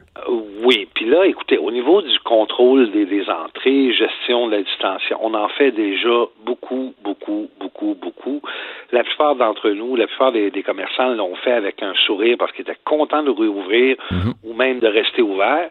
Euh, là, à ce moment-là, si on ajoute le port du masque, Bon, s'il faut qu'on s'il faut qu'on en arrive à être obligé de nous-mêmes l'imposer, on va le faire parce qu'on va respecter la loi, mais je vous dirais qu'on sent que c'est pas nécessairement notre rôle. Et il y a des coûts à tout ça. J'imagine que c'était une préoccupation pour vous. Là. Moi, j'ai un ami qui est épicier, puis j'ai dit dans j'ai jasé l'autre fois, j'ai dit, ça a l'air que vous avez fait de l'argent pas mal. C'était comme le temps des fêtes. Il a dit oui. Oui, effectivement, mais avec toutes les mesures qu'on a dû mettre et avec les employés supplémentaires, là, il dit, tu sais, le, petit gars, là, justement, là, qui te fait laver les mains quand tu rentres, là, puis l'autre petite fille qui te donne ton panier, là.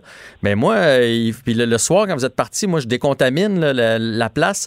C'est des coûts supplémentaires. Fait qu'à un moment donné, ça aussi, là, j'imagine que les commerçants n'ont pas le goût de s'embarquer, être obligés de mettre du personnel supplémentaire pour faire respecter les consignes à l'entrée. Euh, ben, en fait, c'est pour ça que c'est pour ça que l'application, faut pas que, tu sais, faut que la responsabilité soit vraiment sur le dos dessus, euh, pas sur le dos, mais faut, faut, faut responsabiliser les citoyens là-dedans. Tu je veux dire, on peut pas toujours les tenir par la main tout le temps, tout le temps. Euh, dans ce contexte-là, c'est pour ça qu'on souhaite que le règlement soit vraiment axé sur la responsabilité du citoyen de porter, de porter un masque. Puis l'autre élément, ce qu'on veut éviter à tout prix, tu sais, c'est, c'est, c'est, ce serait un, règlement, euh, puis là, je vais vous faire une image là, qui dirait t'as pas le droit de faire ton épicerie torse nu. Mm-hmm. Donc, euh, l'épicier est obligé de te fournir une chemise si t'en as pas apporté. C'est vrai? Mais non. Ah, OK, OK, OK.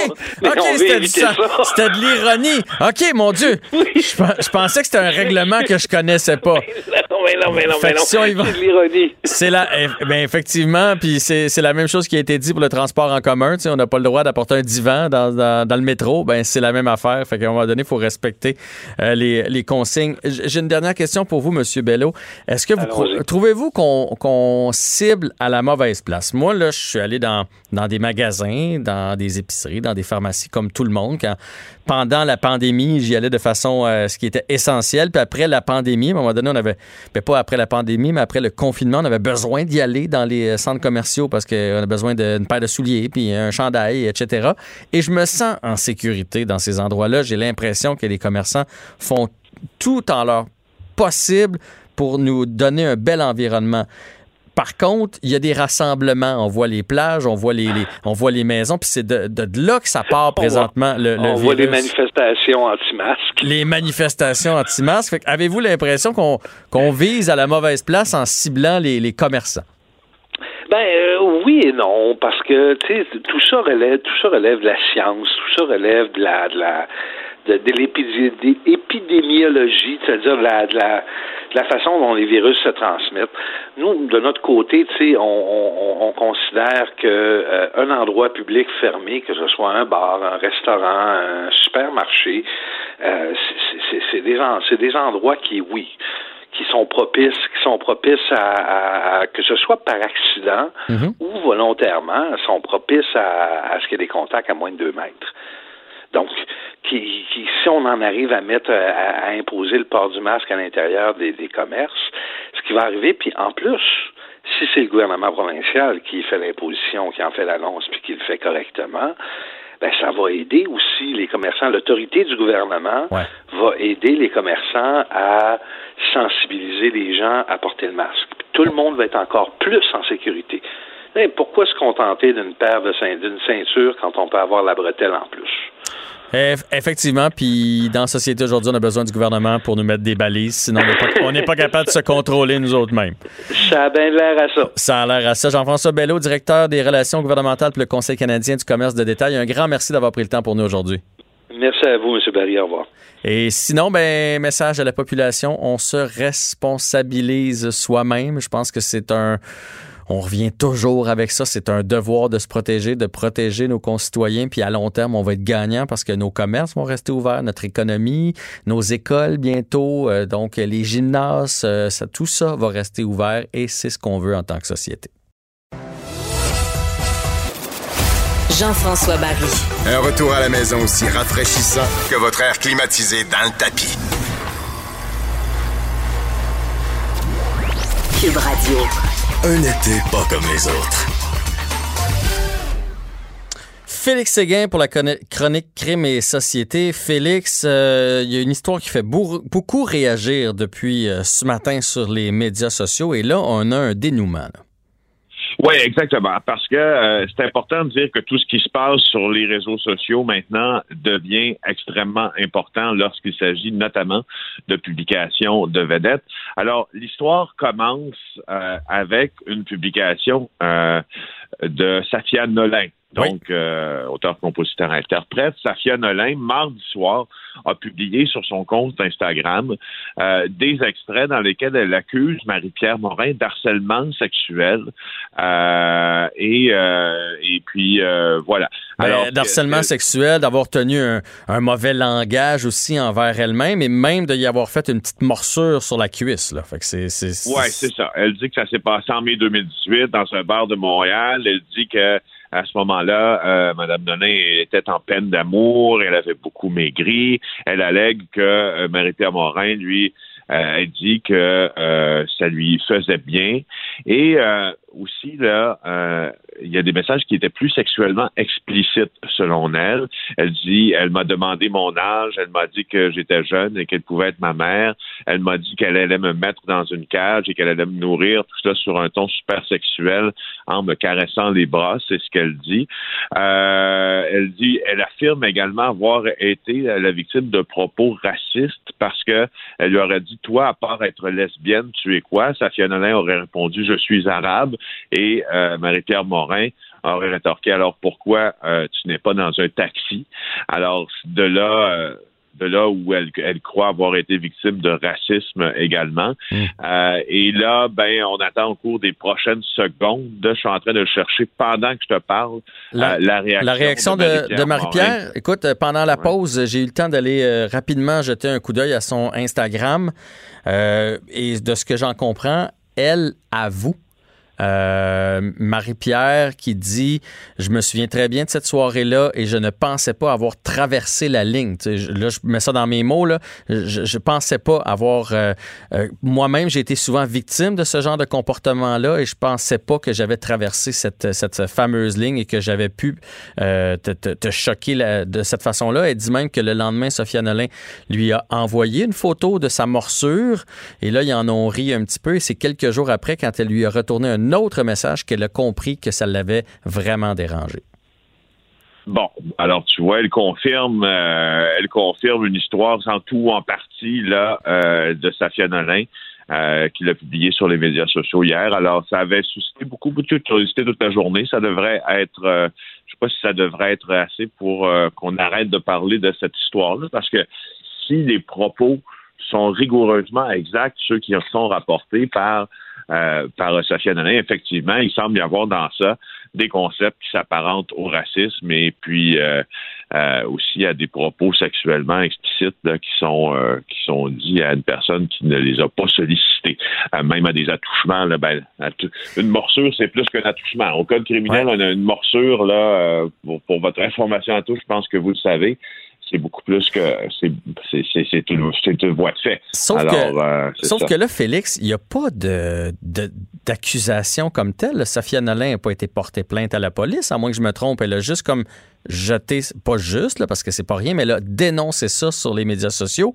Alors, est-ce que ça va prendre fin ou au contraire, ça va aller à un deuxième palier?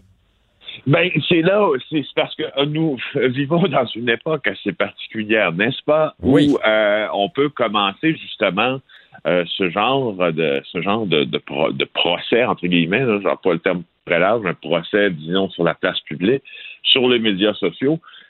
Et après ça, ça peut se matérialiser devant une cour de justice. Alors, est-ce que ça va arrêter là ou est-ce que ça va se transposer devant une instance légale, là, ça, ça reste à voir. seulement la plaignante le sait. Euh, est-ce qu'elle sera approchée par la police? Moi, j'ai vérifié euh, euh, ce matin quand j'ai lu ça. J'ai vu, vu ça en me réveillant, cette affaire-là. J'avais été aussi un peu j'étais un peu curieux de voir qu'est-ce qui s'était passé entre ces deux femmes-là. Mhm. Et euh, j'ai appelé la police pour savoir s'ils avaient eu des plaintes ou quoi que ce soit. D'habitude, ils sont très discrets là-dessus. Même les sources refusent de confirmer qu'il y a eu plainte ou quoi que ce soit. on peut penser présentement que euh, Safia Nolin ne s'est pas adressée aux autorités euh, pour se plaindre, en tout cas, devant la police de ces comportements-là. Mais là, j'essaie de comprendre le le pourquoi de la chose. J'essaie de comprendre, de faire un peu de psychologie avec toi, puis t'es peut-être pas plus habilité que moi à faire ça, mais je veux dire, si t'as pas l'intention de porter plainte, euh, Marie-Pierre dit dans son message qu'ils se sont parlé hier ou avant-hier, puis qu'elle a essayé d'arranger ça à l'amiable. Si tu veux que ça reste entre les deux, tu t'amènes ça public. J'imagine que le soit que le but c'est seulement de sensibiliser, ce qui est déjà ce qui est déjà énorme, ou ou le but, c'est d'amener ça plus loin. Si tu, jettes cette pierre-là dans l'océan, tu sais bien qu'il va y avoir des. C'est comme quand on lance un caillou, il, y a, des vagues qui vont se créer, c'est sûr et certain. Puis Marie-Pierre Morin pourrait payer les frais de ça. puis je ne je, suis pas en train de dire que si elle l'a fait, elle l'a fait, puis elle subira les, conséquences. Mais ça ne peut pas juste être lancé comme ça un matin puis que ça meurt le soir même. Ça se peut presque pas. Ben, as absolument raison. C'est difficile de penser que ça s'arrêtera là, d'autant plus que ce, que je comprends, c'est qu'il y avait comme une euh, il y avait comme une piste d'atterrissage là qui avait été balisée par euh, par Safia pour essayer de régler cette affaire-là avec euh, Marie-Pierre Morin, mais la question est plus large que celle-là. Comment régler quelque chose qui constitue une possible infraction criminelle? Tu peux décider de ne pas saisir les tribunaux de l'affaire, mais ça se règle très mal entre deux personnes, à moins que, l'une euh, soit une très très bonne patte puis accepte les excuses les excuses de l'autre et ce soit ce qu'elle recherche et ce soit à peu près tout. Si Marie-Pierre Morin s'excuse euh, à Safia Nolin puis c'est assez pour elle, ben là d'accord. Maintenant euh, l'autre question c'est ça c'est pas assez, manifestement, puisque Safia Nolin a publié sur ses réseaux sociaux, son réseau social Instagram, hmm. le, le contenu du message de, de... Alors, tu sais, je, je, je, suis un peu... Euh, mon cœur balance, bref. Ah oui, moi aussi, puis ça, ça, nous jette un peu à terre. Puis c'est jamais, euh, c'est jamais agréable de, que, que, ce soit des gens pas connus ou connus. Ce genre de comportement-là est regrettable. Et quand c'est public, c'est encore plus regrettable parce que peu importe comment ça va finir, ça va avoir fait du, du tort à tout le monde. Ouais. Mais Jean-François, euh, la, la, la, spécialiste Michel Blanc là, des médias sociaux, là, qui mm-hmm. elle-même n'en pas à ses premières controverses, euh, affirme que ce que le procédé qui a été utilisé par Safia Nolin pour, euh, pour remettre ça devant le nez, si tu veux, euh, de Marie-Pierre Morin, s'appelle la culture du call-out. Donc, il n'y a, a, pas de définition, en tout cas, à l'absence de traduction française, là, c'est une forme, et là, je, vais avec un article que publie Michel Blanc. elle donne le lien vers un article qui euh, dit que cette, cette forme de tactique désigne une dénonciation publique dans laquelle les gens identifient les infractions commises par des membres de leur communauté et les dénoncent publiquement, ce qui les humilie ou les punit. Ces partisans viseraient à tenir les individus et les groupes responsables de leurs actions en attirant l'attention sur les comportements qui sont perçus par les premiers comme problématiques généralement sur les réseaux sociaux. Alors, il y, a un nom pour ça, il semble, dans la culture populaire. Ça, s'appellerait le call-out. Euh, et c'est ce qui semble avoir été utilisé euh, par, par Safia ben, on va suivre ça dans les prochains jours. C'est sûr et certain que ça va continuer de faire jaser et euh, en espérant que ça fera. Ben, en espérant. S'il y a d'autres cas qui sortent, là, mais en espérant qu'il n'y ait pas d'autres cas qui, euh, qui vont sortir par rapport à cette histoire-là, par rapport à Marie-Pierre et par rapport à Sophia Nolin. Euh, je voulais absolument t'entendre. Euh, on va sauter tout de suite euh, parce que tantôt, euh, j'ai reçu le, chef de police de la SPVM qui nous a bien expliqué sa nouvelle politique. Fait allons-y à la place sur le terrain de Radio-Canada qui a été vendu, qui a été vendu, attends un petit peu, je retrouve mes notes, à 42 millions de dollars. Et par la suite, le quart de ce terrain-là, parce qu'on l'a subdivisé, a été vendu à 114 millions de dollars. Fait qu'il euh, y a quelqu'un quelque part qui a soit bien calculé ou qui a mal calculé. Ben, en tout cas, il y a quelqu'un qui a bien calculé, puis il y a quelqu'un qui aurait pu vendre plus cher, peut-être. Radio-Canada affirme qu'elle euh, a vendu ses terrains au juste prix euh, parce qu'en 2017, euh, comme tu l'as dit, là, pour 42 millions, elle a vendu à l'entrepreneur immobilier Vincent Chiara, un des plus gros joueurs de l'immobilier à Montréal et au Québec. Il avait remporté l'appel d'offres en 2016 pour acheter le quadrilatère où se trouve, pour ceux qui ne sont jamais venus à Montréal, là, il y a une grosse, grosse tour brune à Montréal, près du pont Jacques-Cartier. Ça, c'est Radio-Canada. Hmm. Euh, c'est une vieille édifice et là, ils en ont construit un nouveau. En fait, ils n'en ont pas construit un nouveau, mais ils ont mandaté quelqu'un pour leur construire un nouvel édifice pour héberger leur nouveau bureau qu'ils allaient louer. Et euh, et voilà, donc euh, on a vendu une partie du terrain qui deviendront des condos, des habitations à loyer modique, si toutefois le, plan de développement le permet, mais que ça coûte très cher. Et euh, Vincent Carra s'est porté acquéreur d'une partie de tout ça. Il a subdivisé ça et tu imagines, il a revendu juste une partie des stationnements qu'il avait acheté, 114 millions. Euh, c'est du euh, plus que 100% de profit. Alors, c'est énorme. Quand il a été questionné par mon collègue Hugo Jonca du bureau d'enquête, Vincent Carra a dit à Hugo, tu as des bonnes sources en voulant dire tu as raison. Mais, euh, mais lui, bon, il affirme que, euh, il affirme que euh, la qualité du plan que les autres avaient pour développer le coin a contribué à avoir un bon prix, notamment pour les terrains, mais il dit qu'il y, a une question de marché aussi. Bref, il y a une question de chance. Euh, il y a une question de chance dans tout ça. Mhm. Alors, euh, moi, j'aimerais beaucoup avoir sa chance. Il faut voir oui, parce que là, c'est juste le quart du terrain. Imagine, là, si on continue d'en vendre d'autres parcelles, il va faire de l'argent en titi. Écoute, moi, juste, juste, juste m'acheter euh, une maison, Jean-François, puis pouvoir la vendre deux ans après le double de ce que je l'ai payé je considérais déjà que je suis très, très chanceux euh, et que le marché immobilier est très, très bon pour moi. Alors, euh, bon, euh, Radio-Canada réagit aussi en disant que tout été fait dans les règles de l'art. Les transactions sur le terrain de Radio-Canada ont fait beaucoup, beaucoup couler d'encre au cours des dernières années et c'est pas prêt de se terminer. Non, c'est rien, rien pour aider. Mais un grand merci encore une fois aujourd'hui. Tu es arrivé juste au bon moment. Marie-Pierre venait tout juste de publier son, son message. Ça nous a permis d'en discuter et d'informer la population. Puis on fera le suivi demain ensemble, Félix. Plaisir. Merci beaucoup. Bonne journée à toi. Bye. Jean-François Barry. Le seul retour qui vous fait sentir en vacances, même dans le trafic. Cube Radio.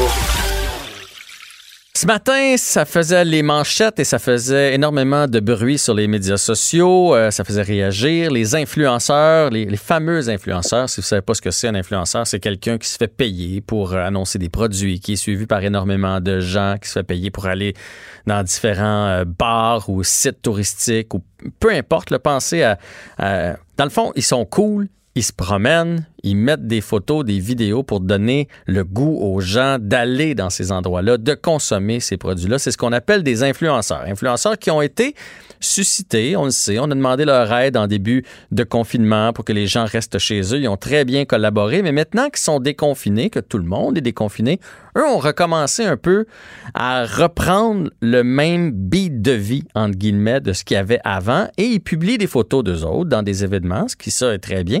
Sauf que dans ces photos-là, on ne respecte pas, mais pas du tout, la distanciation ou le port du masque, etc., etc. On va en parler avec Antonin Pasquero, qui est fondateur de l'agence marketing Black Cat SEO. Bonjour, Monsieur Pasquero.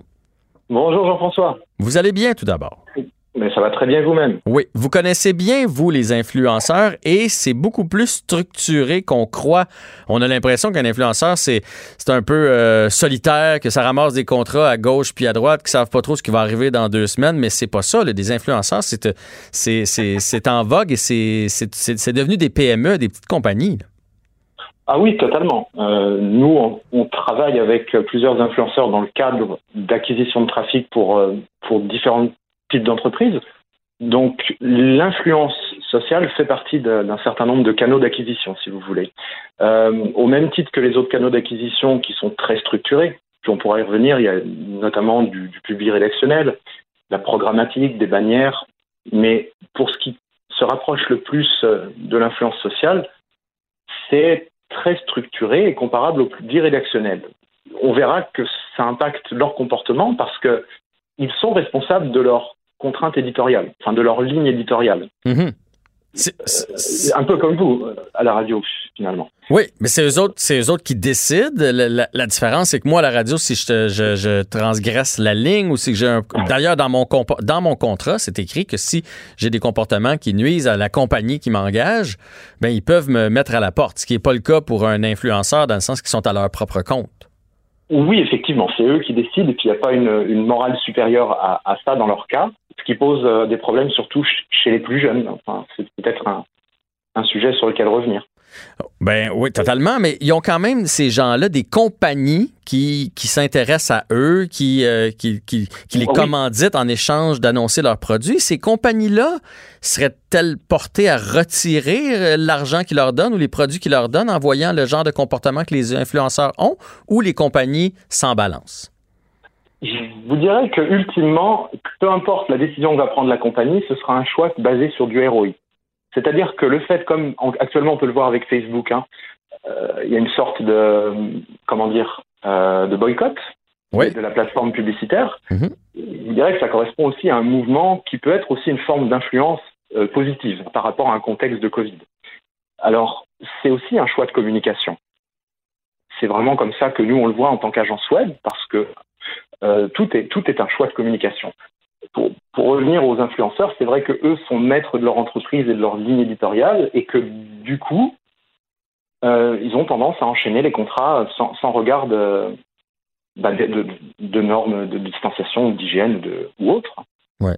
Mais est-ce que c'est pas un peu leur rôle quand même? Je veux dire, on est une société là, présentement. Si moi j'ai un micro ou les gens qui, ont, qui font de la télé ou les gens qui écrivent des articles, on a quand même un rôle euh, moral dans cette collectivité-là de pas faire n'importe quoi, de pas dire n'importe quoi. Est-ce que vous pensez pas que les influenceurs devraient donner le bon exemple là, dans, dans un, temps de pandémie comme celui-là? Bien sûr qu'ils le devraient. Maintenant, est-ce qu'ils sont suffisamment éduqués pour le faire? Ça, c'est vraiment un autre sujet. Euh, il y a un rôle aussi dans les agences ou dans les, gens qui les, qui les mandatent. On parlait des entreprises. Pour moi, c'est visiblement la première responsabilité leur revient. S'il y a moins de demandes, on, reconsidère son message. Euh, c'est un principe très simple. Hein. Donc oui, la responsabilité revient effectivement à ces influenceurs, mais il faut leur montrer souvent euh, les jalons. Et les jalons, ce sont souvent soit les agences ou les plateformes, parce qu'il y a tout un tas de plateformes qui permettent aux entreprises de se mettre en relation avec ces influenceurs. Euh, on trouve ça dans tous les aspects du web. Euh, il y a beaucoup de plateformes qui favorisent et facilitent le travail euh, ou les mandats en masse pour un certain nombre de sous-traitants, que ce soit des influenceurs ou autres. Hein. Ça peut être des designers, des rédacteurs, des copywriters, des journalistes. On trouve ces plateformes-là d'économie commune, en fait. C'est un petit peu le principe de business euh, de, de, ces entreprises. Seulement, pour les influenceurs, c'est très secret. Ça paraît un petit peu... Euh, on ne le sait pas. En tant qu'auditeur, hmm. on ne le sait pas. On ne sait pas qu'il y a derrière, là, derrière ces influenceurs une machine qui, qui les rémunère des gros montants selon leur audience pour, euh, pour un message particulier. Qu'est-ce que vous voulez dire par euh, ils sont peut-être pas suffisamment éduqués pour avoir conscience de, du partage des messages qu'ils envoient? Euh, c'est-à-dire que si les plateformes ou les entreprises par lesquelles ils reçoivent leurs euh, sources de revenus ne changent pas la nature des mandats ou des messages qu'ils veulent communiquer, je ne vois pas pourquoi les, influenceurs eux-mêmes changeraient leur comportement s'il n'y a rien de personnel qui les touche, hein, bien sûr. Alors, la responsabilité revient vraiment aux acteurs économiques qui les utilisent. Ouais. Il me semble, en, premier lieu. Dans le fond, tant que les gens vont pas retirer leur publicité, tant que les gens vont pas arrêter de leur donner des sous, ils vont pas changer leur comportement. C'est ce qu'on en comprend. C'est assez clair, Monsieur euh, Pasquero. Merci d'avoir pris le temps pour nous aujourd'hui. Je vous souhaite une belle journée. Pareillement. Au revoir. Au revoir. Jean-François Barry. Entendez aujourd'hui les sujets de demain. Cube Radio. Triste à dire, mais on pouvait pas mieux euh, tomber. On va s'entretenir avec euh, Sophie Gagnon, qui euh, est DG de Jury Pop. Jury Pop qui est débordé présentement. C'est un site qui nous aide si on pense être victime de violences sexuelles ou d'abus ou ce genre de trucs-là. Jury Pop est là depuis un petit bout de temps, mais il y a une hausse incroyable de dénonciations dernièrement. Bonjour, Madame Gagnon. Bonjour, bon après-midi. Bon après-midi. Quand je, disais qu'on peut pas mieux tomber, c'est qu'on a un exemple flagrant euh, sous les yeux avec l'affaire de Safia Nolin et de, Marie-Pierre Morin. Là. Il y aurait eu euh, euh, débordement sexuel, parce que je veux pas dire violence, attouchement. on aurait dépassé la ligne. mais tout d'abord, avez-vous une réaction sur ce cas-là précisément? mais c'est intéressant comment vous l'amenez. Je vous dirais que qu'on pas qu'on s'implique depuis euh, vraiment depuis le mouvement, moi aussi, avec les personnes qui ont vécu des violences à caractère sexuel. Puis un des mythes euh, auxquels on est confronté, c'est qu'on a tendance à croire que tout ce qui constitue violence sexuelle, euh, c'est une relation sexuelle non consensuelle avec pénétration, alors que dans les faits, aux yeux du code criminel, une agression sexuelle, c'est euh, un, un, comportement qui implique un toucher physique sans consentement de nature sexuelle. Euh, alors, ce qui, ce qui a été décrit là, par Safia Nolin, si c'est avéré, ben, ça constitue une violence sexuelle. Puis je pense que c'est important de le mentionner parce que si on écarte ces comportements-là, sans les considérer comme des violences sexuelles, les gens ne, porteront pas plainte à la police, ne feront pas valoir leurs droits. Donc, ça fait partie de notre travail de faire de l'éducation populaire sur ces sujets-là. Bien, je viens d'en parler avec euh, Félix Séguin qui nous disait que c'est une façon de faire aussi qu'on appelle le, call-out, donc de dénoncer ça pour humilier la personne qui nous l'a fait, de, dénoncer ça sur les médias sociaux au lieu de porter plainte de façon euh, traditionnelle. C'est un mouvement qui est répandu. C'est-tu quelque chose que vous connaissez bien de votre côté chez Jury Pop? Ben, ce qu'on voit, je vis dans la même société que vous, puis ce qu'on a vu dans les dernières années, c'est qu'en 2014, il y a le mouvement Accrétion non dénoncé. En 2017, il y a eu moi aussi. Là, il y a ce mouvement-là qui n'a pas encore de nom. Euh, moi, ma lecture de la situation est un peu différente. Je pense que ce que ça montre, euh, c'est que, ben, premièrement, il y a encore tellement un gros tabou autour de la dénonciation des violences sexuelles euh, que ça prend des mouvements de solidarité comme ça pour que les personnes victimes et les survivantes sentent qui ont un espace public euh, pour être cru, pour être soutenu, puis pour dénoncer. Puis deuxièmement, je pense que si les gens vont dans l'espace public plutôt que euh, dans les institutions, par la police, le système de justice, ben ça montre que nous, les avocats, puis les gens qui interviennent autour du système de justice, on a encore du travail à faire pour gagner la confiance des personnes victimes et des survivantes. Bon, là, chez Jury Pop, c'est un service confidentiel. Euh, on peut se confier là en, secret. Il n'y a, aucun problème. On va nous aider. On va nous offrir le, soutien juridique. Et il y a une hausse incroyable depuis, juste depuis le 6 juillet, 42 nouveaux, euh, nouveaux cas, beaucoup de jeunes. Comment ça se fait? Qu'est-ce qui se passe? Est-ce que c'est la COVID? Est-ce que c'est passé des choses pendant qu'on était confinés? Et là, tout le monde se confie? Pourquoi cette recrudescence soudaine? Ben oui, puis euh, ces chiffres-là, les 42, c'était seulement dans la journée d'hier, de mardi. depuis lundi, on est rendu à presque une centaine de demandes formelles. Ça, c'est sans compter les dizaines de messages qu'on a reçus sur Instagram, euh, les appels téléphoniques qu'on a reçus à nos bureaux. Euh, donc, c'est vraiment un mouvement, de ce que je comprends, là, qui a pris naissance en fin de semaine, qui a commencé par viser des personnalités du web, euh, ou différentes industries culturelles. Puis là, ça a débordé.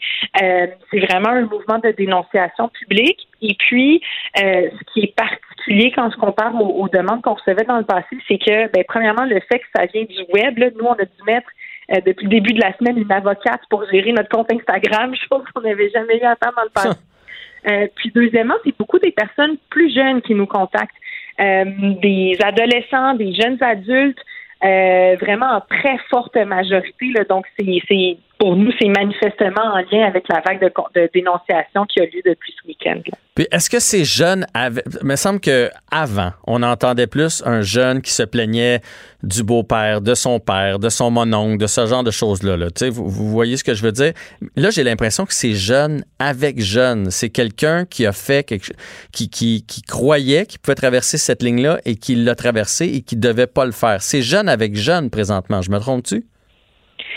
Euh, vous avez raison, ça ressemble à ça. Puis vous savez quoi? Je pense que c'est un miroir de ce qui se passe dans la réalité parce que ce que les statistiques révèlent, c'est que les agressions à caractère sexuel, c'est commis par des gens qu'on connaît, euh, par des proches, par des amis, des conjoints, des conjoints, des membres de la famille. Euh, ça se passe dans l'intimité, ça se passe dans des parties. Euh, donc, c'est moi, ça me surprend pas là, que ce soit ces, ces situations-là qui soient dénoncées aujourd'hui.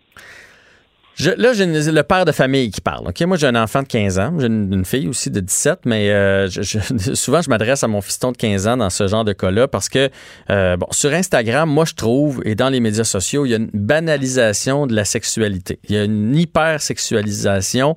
Euh, L'autre fois, j'étais, je voyais mon fils, là, puis il regardait de ses amis de filles, puis là, il avait pris une photo, les amis, il avait toutes les mains sur les fesses des autres amis de filles. Tu sais, bon. Là, moi, j'ai dit, tu sais, Nathan, si jamais que tu croises ces filles-là, tu sais que là, elle acceptait de le faire. Dans ce cas-ci, elle trouvait ça correct parce que c'était leur amie de fille. Ça ne te donne pas le droit à toi de le faire par la suite. Mais si j'étais pas là, mais je, pense que j'éduque bien mes enfants, mais dans certains cas, des fois, les parents sont un peu moins là ou surveillent un peu moins. Il, y, a, des fois, ça devient mélangeant entre qu'un un jeune garçon, mettons, ou une jeune fille a le droit de faire et pas le droit de faire, puis à un moment donné, c'est oui, puis à un moment donné, c'est non. Il y a une espèce de zone grise où il y a de l'éducation à faire présentement. Oui, vous avez raison. Euh, je pense que le mouvement, bon aussi, ça a d'abord été un mouvement de libération de la parole, mais ça a aussi été un mouvement d'éducation populaire sur c'est quoi le consentement. Puis c'est vrai que il y a des zones grises, euh, mais si on éduque nos jeunes, comme vous le faites, à comprendre que ben, le consentement, c'est quelque chose qui est enthousiaste, euh, c'est quelque chose qui peut être retiré à tout moment, ça doit aussi être renouvelé à chaque étape d'une relation sexuelle, pas parce qu'on embrasse ou qu'on se déshabille qu'on est obligé de consentir à une relation sexuelle.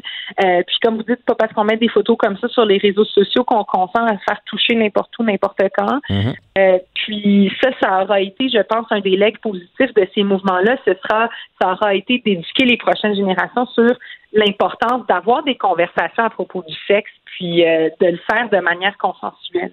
Oui, le consentement, c'est hyper important à donner à tout le monde. Là, parlons un petit peu de, jury pop. Mettons que euh, sur le web ou encore la ligne téléphonique, un jeune, une jeune, même une moins jeune, vous appelle pour dénoncer. Vous allez lui offrir des, un soutien juridique. Par la suite, est-ce que vous la prenez en charge, cette personne-là, ou c'est à elle, après ça, à faire son petit bonhomme de chemin et trouver des ressources pour porter plainte si elle a le goût ou, trouver des ressources pour, euh, pour l'aider de façon psychologique. Ça s'arrête où votre, euh, votre champ d'expertise à vous puis votre soutien?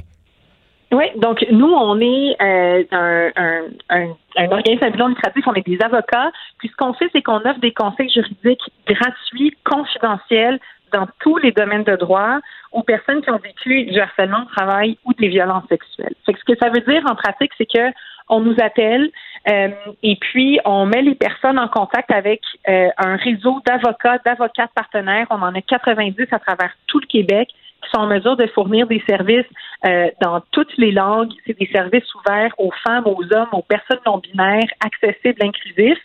Et puis, on fournit du soutien juridique continu à travers le temps. Alors, si une personne veut faire euh, une demande d'indemnisation, veut euh, porter plainte à la police ou encore parler avec son employeur, bon, on va rester présent puis euh, la soutenir à travers chacune de ces démarches-là. ceci dit, nous ne sommes que des avocats et que des avocates. Alors, si les besoins de la personne ne sont pas vraiment juridiques, mais sont plutôt de nature psychosociale, euh, ben, sachez que nous, on collabore avec euh, plusieurs organismes de première ligne qui offrent justement de l'accompagnement psychosocial qu'ils font depuis des décennies, qui sont des experts là-dedans. Mhm. Euh, et puis, on, on, réfère les personnes à ces organismes-là ou des fois, on accompagne en tandem là, selon les besoins. Alors, ça s'appelle Jury Pop et euh, ben, merci de faire ça pour les gens qui en ont, euh, qui en ont besoin. C'est un service qui est essentiel. Malheureusement, je vous souhaite de fermer un jour parce qu'il y aurait plus de ce genre de cas. Mais entre-temps, les gens peuvent vous contacter. Merci beaucoup, Madame Gagnon. Merci à vous. Bonne journée. Bonne journée. Jean-François Barry. Entendez aujourd'hui les sujets de demain. Cube Radio.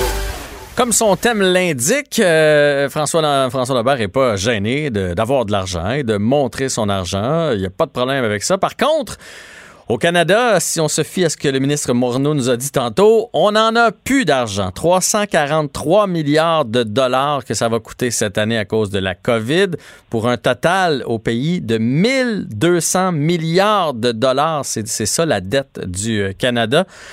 Ouf, François, ça fait mal d'entendre des chiffres comme ça ça fait mal et c'était prévu. Euh, on attendait 260 milliards, mais c'était c'était pas ça. Là. Je veux dire, le, on a un gouvernement. Je, me demande les gens qui travaillent avec Justin Trudeau comment ils réagissent. Tu sais, un boss qui est dépensier. Le, Bill, Morneau, là, moi, je l'ai rencontré trois, quatre fois. Euh, parce que, bon, je devais me présenter en politique en même temps que lui. Et euh, j'ai mangé avec lui, j'ai parlé, puis c'est pas un gars qui est dépensier. Il doit capoter en ce moment de d'avoir à gérer ce lot de dépenses-là. La réalité, là, tu sais, quand le capitaine Haddock dans Tintin disait 1000 milliards, 1000 millions de mille ouais. Hein, c'est un chiffre qu'on n'était pas capable de s'imaginer, hein? mais il est là, ce chiffre-là en ce moment. 1,2 trillion, donc 1,2 1200 milliards euh, de dettes cette année. 343. Et je ne sais pas comment on va s'en sortir parce que là, on s'en va peut-être vers une deuxième vague. Et en plus, il faut relancer l'économie. Là, il a juste mis un plaster. C'est euh... c'est pas cicatrisé encore, fait qu'on pourrait continuer de s'engouffrer et c'est là que ça, ça donne froid dans le dos de penser que pendant les dernières années, le, gouvernement faisait volontairement un déficit. Il disait que c'était pas grave, on ajoutait ça sur, la dette. On aurait peut-être été mieux d'être raisonnable dans les dernières années. Ben, tu sais, t'es raisonnable dans les années où c'est fast, où que ça va bien. Eux ont été extrêmement dépensiers dans ces années-là. Mm. Ils se disaient que, bon, il n'y a pas de récession, tout va bien. Mais on n'est jamais à l'abri. personne ne pouvait prédire, bien entendu, une pandémie. Mais ce qu'on. Personne ne pouvait prédire la générosité du gouvernement Trudeau, qui est un des, gouvernements les plus euh, généreux à travers la planète euh, vis-à-vis de la pandémie. Et faut pas remettre en cause les entreprises ou les, les individus qui en avaient besoin de certains de la PCU, mais c'est pas tout le monde. Quand euh, mon gars, il l'a pas demandé, il aurait pu le demander, mais quand mon gars s'en va au cégep l'année prochaine, il veut même pas travailler cette année parce qu'il veut jouer au hockey puis il veut s'entraîner tout l'été. Ouais. Euh, lui, il a le droit à 1250. Il l'a pas demandé, là, mais il, il, aurait eu droit. Il, il, aurait eu droit, il aurait pu remplir les papiers. Il l'a pas fait, mais il avait, il avait le droit de le faire. Donc, c'est un c'est impensable de dépenser de l'argent comme ça. Mais tu sais, faut pas être surpris, hein. Regarde ce qui est arrivé avec les, immigrants au chemin, euh, euh là j'oublie le nom, Rodam. Euh, euh, Roxane? Roxane. Il est allé écrire un tweet, venez-vous-en chez nous, nous on va vous accueillir. C'est le Père Noël à tous les jours, mais on peut pas vivre. Tu sais, dans le fond, quand tu gères, là, tu peux pas faire plaisir à tout le monde. Puis il y a une expression en anglais qui dit If you want to make people happy, sell ice cream. Don't run a business. OK? Mais c'est la même chose euh, avec Justin Trudeau. Il peut pas faire plaisir à tout le monde, mais il essaie de faire plaisir. La semaine passée, il s'est mis en position de conflit d'intérêt en donnant 900 millions à des gens qui font du bénévolat et il a octroyé ça à une firme pour le gérer, un organisme qui a des liens très étroits avec lui, 19,5 millions. Qu'est-ce que tu veux qu'on fasse avec un gouvernement comme ça, Jean-François? Moi, je vois ça et je me dis, on va payer le prix total. C'est impensable que la TPS ne demande pas un jour. Ah c'est impensable qu'il n'y ait pas de coupure. C'est impensable qu'on n'ait pas des impôts augmentés alors qu'on était déjà un des pays les plus euh, endettés dans le monde. Je ne sais pas où est-ce qu'on s'en va avec ça, mais il faut que ça arrête. Le problème, il n'y a aucun pays euh, parti d'opposition d'organiser pour défaire ce gouvernement-là puis l'envoyer à table à pour dire écoute, faut arrêter parce que la réalité, c'est ça qu'on devrait faire. C'est un gouvernement minoritaire qu'on devrait le tasser de là. Mais Mhm. qui? Les, les conservateurs sont pas organisés. NPD, personne les, les, les, les, les- veut. On les a presque mis à la porte, puis pourtant, c'est eux autres qui ont la balance du pouvoir. Le Bloc n'aura jamais le pouvoir, donc il reste encore par défaut que Justin Trudeau. Ouais. Et les gens ne voient pas là, ce qui s'en vient. La plupart des gens, c'est pas qu'ils sont inconscients, c'est qu'eux autres, ils ont de l'argent en ce moment, l'économie, ils s'en rendent pas compte que ça va pas si bien que ça. Euh, c'est une Écoute, journée très noire pour le gouvernement. Ouais, moi, c'est ce que je crois. Puis, tu sais, tu disais tantôt qu'est-ce qui est impensable. C'est impensable qu'en ce temps de pandémie, qu'il y a des gens qui passent le, pl- le- le plus bel été de leur vie. Parce qu'il y en a pour qui c'est ça. Là. Ils ont de l'argent, puis ils n'ont pas besoin de travailler. Ils relaxent, ils se payent du bon temps. Il y a des gens qui vont sortir de cette pandémie-là plus riches qu'avant d'entrer dans, la, dans- parce qu'ils reçoivent la PCU d'une main, ils font des job-ins de l'autre ou ils se contentent de faire le minimum d'heures auxquelles ils ont droit de l'autre main. Donc, ils vont ressortir gagnants. Ça, ça a juste plus de bon sens. C'est la, dans le PCU, il y a urgence. Et malheureusement, là, c'est pas seulement en cas d'urgence. Les gens la demandent pour tout puis pour rien. Ben effectivement. Et pour les employeurs, c'est pas juste moi. là. tout le monde qui est en, en période de croissance euh, cherche des employés.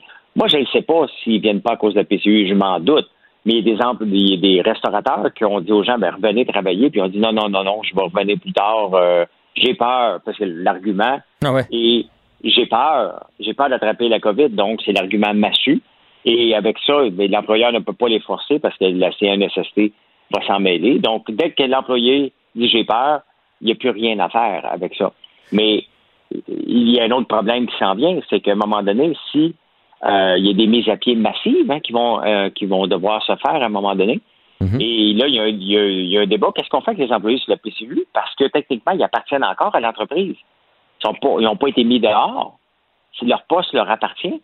Et si l'entreprise ne va moins bien, puis il faut qu'ils mettent plus que 10 personnes dehors, bien là, ça prend un avis de licenciement. Il y a des règles à respecter.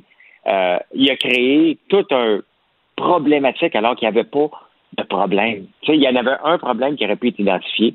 On a des fonctionnaires qui auraient pu travailler pour ça, Jean-François, Ouais. et de dire on va regarder qui en a besoin. On est allé rapide sur la gâchette parce qu'en plus, on a annoncé la PCU, tu sais, sans trop, euh, on dirait, regarder les contre-coups.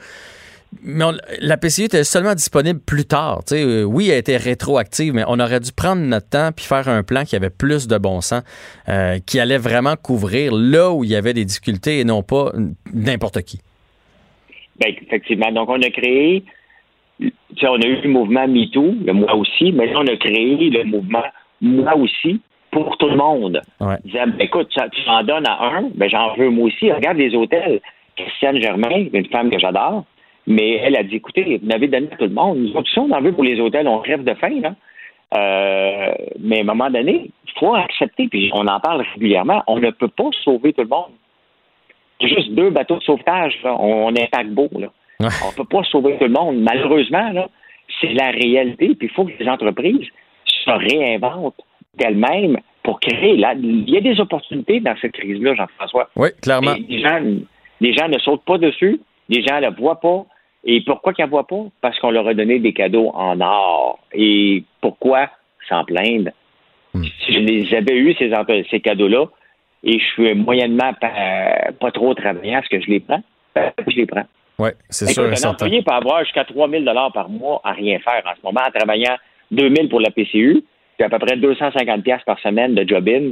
Euh, il y a 3 000, on a un été de rêve, il fait 33 degrés aujourd'hui. Qui veut travailler?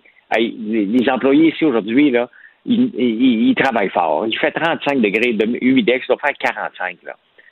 C'est une journée qui est tough, mais j'ai un paquet d'employés qui sont là euh, quand même et ils pourraient rester chez eux, mais ils sont ici pareil. Donc, euh, moi, moi, je suis, je trouve que c'est une journée attendue, mais très, très noire pour le Canada et j'espère que les partis d'opposition euh, vont s'organiser rapidement, surtout le Parti conservateur, pour défaire ce gouvernement-là avant qu'il y ait une élection trop vite, parce que Regarde-le aller, Jean-François. Ben oui, il est en euh, train de s'acheter, il est en train de s'acheter des votes, là, lui. là. C'est ça qui fait la coup de milliard. Il s'achète, il s'achète un autre mandat. Puis qui, qui serait pas surprenant qu'on le voit à partir du mois d'octobre-novembre, qui déclare des élections avant Noël, probablement même novembre. Et là, il va être reparti pour quatre ans. Euh, c'est inacceptable. C'est c'est triste. Et on ne peut pas rien faire. C'est ça qui est. on peut pas rien faire pour l'empêcher de dépenser. On, on- c'est c'est complètement fou. Il n'y a pas d'autre mot que ça. Moi, je suis euh, flabbergasté de voir ça aujourd'hui. J'aimerais ça, euh, dans les prochains jours, que tu me prépares, euh, parce que moi, j'ai toujours de la, misère à comprendre, elle va où cette dette-là, à qui on la doit, c'est quoi le taux d'intérêt? Le Canada, il faut qu'il paye ça comment, qui décide de combien on remet, ce que ça va représenter pour les générations à venir? Fait que si tu as un peu de temps pour faire des, des mathématiques, j'aimerais bien ça que tu nous prépares un beau micro là-dessus. Oui, ben on peut faire ça euh, demain, parce que vendredi, on parle euh, d'agriculture et d'alimentation. Fait que demain, je vais te faire ça, avec Excellent. un grand plaisir. Parfait. Mais juste avant que tu partes, je veux qu'on parle de David Stee, euh, qui se place à l'abri de ses créanciers. Autre compagnie là, qui se place à l'abri des créanciers. Oui, puis tu sais, David City, c'est- quand même, on, on y a cru, hein, un fleuron québécois, c'était le Starbucks du thé, et on le voit que le thé n'est pas dégusté de la même chose qu'un café. hein. Mhm. Il y a des gens qui aiment beaucoup le thé. Moi, j'en prends une fois de temps en temps, mais je prends beaucoup de café. Et David City, qui était le même fondateur que le château, hein, le château qui vient de se placer sous la, la- la protection de la faillite, pas plus tard qu'hier. Aujourd'hui, c'est David City qui se place sous la faillite. Et c'est spécial, hein, comment un gars qui est supposé être un homme d'affaires, Ouais. euh, aguerri, ça fait dix ans que le château, il perd de l'argent. Moi, honnêtement, le perdre de l'argent pendant un an et demi, je capote, je ferme les. Je ferme je, je, je, je fais pas des entreprises pour perdre de l'argent. Moi, je m'arrange, mais jamais pendant dix ans que je vais supporter ça. David City a parti à la bourse lorsqu'ils ont fait l'émission d'action, a parti en flèche et ça a tombé complètement. Ils ont essayé de se réinventer. La réalité, c'est que David City me fait penser beaucoup à Bleu Lavande. Oui, Bleu oui, Lavande, oui, qui oui. était un, succès québécois et qui ont décidé de se créer des boutiques. Trop de Et boutiques d'un coup sec. Ben exactement. Puis des boutiques, ben, regarde, Caroline Néron a eu le même problème aussi.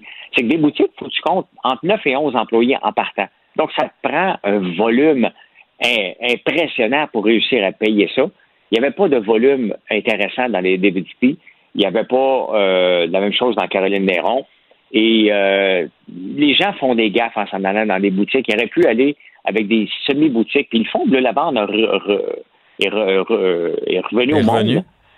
Et euh, sont dans des boutiques maintenant, sont dans des gens coutus. On voit les stands, les stands bleu lavande, la ferme existe encore. Donc, il était, il était très fort sur la ferme. Il était très fort euh, à vendre des produits. Ils ont dit, hey, on va penser big, on s'en va en boutique. Ça a planté avec David City, ça a planté dans le temps avec Bleu Lavande. Et Bleu Lavande est, est- presque un cours universitaire. Quoi ce qu'il ne faut pas faire. Et Caroline a marché dans ces pas-là. Et, euh, et David a marché dans ces pas-là aussi, puis ils se sont plantés royalement. C'est triste parce que, mais bon, on n'est pas à la première euh, banqueroute qu'on va voir, la première euh, faillite. Euh, mais c'est toujours triste de voir une entreprise québécoise qui avait le vent dans les voiles, qui, qui avait une Qui avait un beau brand aussi. C'était beau. C'était hot, là, de David City. Il il y avait quelque Oui, chose oui. là, là. Ben, c'était très beau, c'était très trendy, puis on pouvait goûter des choses différentes. Mm. Malheureusement, dès que tu prends le chemin des boutiques, faut que tu calcules neuf salaires, plus les déductions de ressources que tu dois payer. Donc, tu dois compter à peu près 20 pièces de l'heure fois 9. Euh, c'est énorme. Et il faut que tu en vendes du thé en maudit. Tu jamais vu de line-up devant les David City, mais devant des Tim Hortons ou Starbucks, peu importe où ce que tu vas, tu un line-up. Matin, midi, soir, un line-up. Ouais. Le pouvoir du café puis le pouvoir du thé, c'est pas la même chose. C'est peut-être que c'est peut-être là où on s'est euh, trompé, en plus de vouloir aller trop vite. Merci beaucoup, François Lambert. C'est toujours un plaisir pour moi. Tu fais mon éducation. J'adore t'écouter parler. Merci Jean-François. Puis là, ce soir, je vais faire tes devoirs après avoir recommencé à manger parce que je termine mon jeûne euh, de trois jours dans une heure. Donc, euh, je recommence. J'ai pas mangé pendant trois jours. Je fais ça une fois par mois. OK, Et ben, je recommence tantôt. Donc, je vais faire tes devoirs là, en même temps. là, on manque de temps, mais ça aussi, je veux entendre parler de ça. Trois jours sans manger, moi, je capote. On s'en reparle dans les prochains jours, François. C'est beau, Jean-François. Salut, bye. Cette émission est maintenant disponible en podcast. Rendez-vous dans la section balado de l'application ou du site cube.radio pour une écoute sur mesure en tout temps. Cube Radio, autrement dit. Et maintenant, autrement écouté.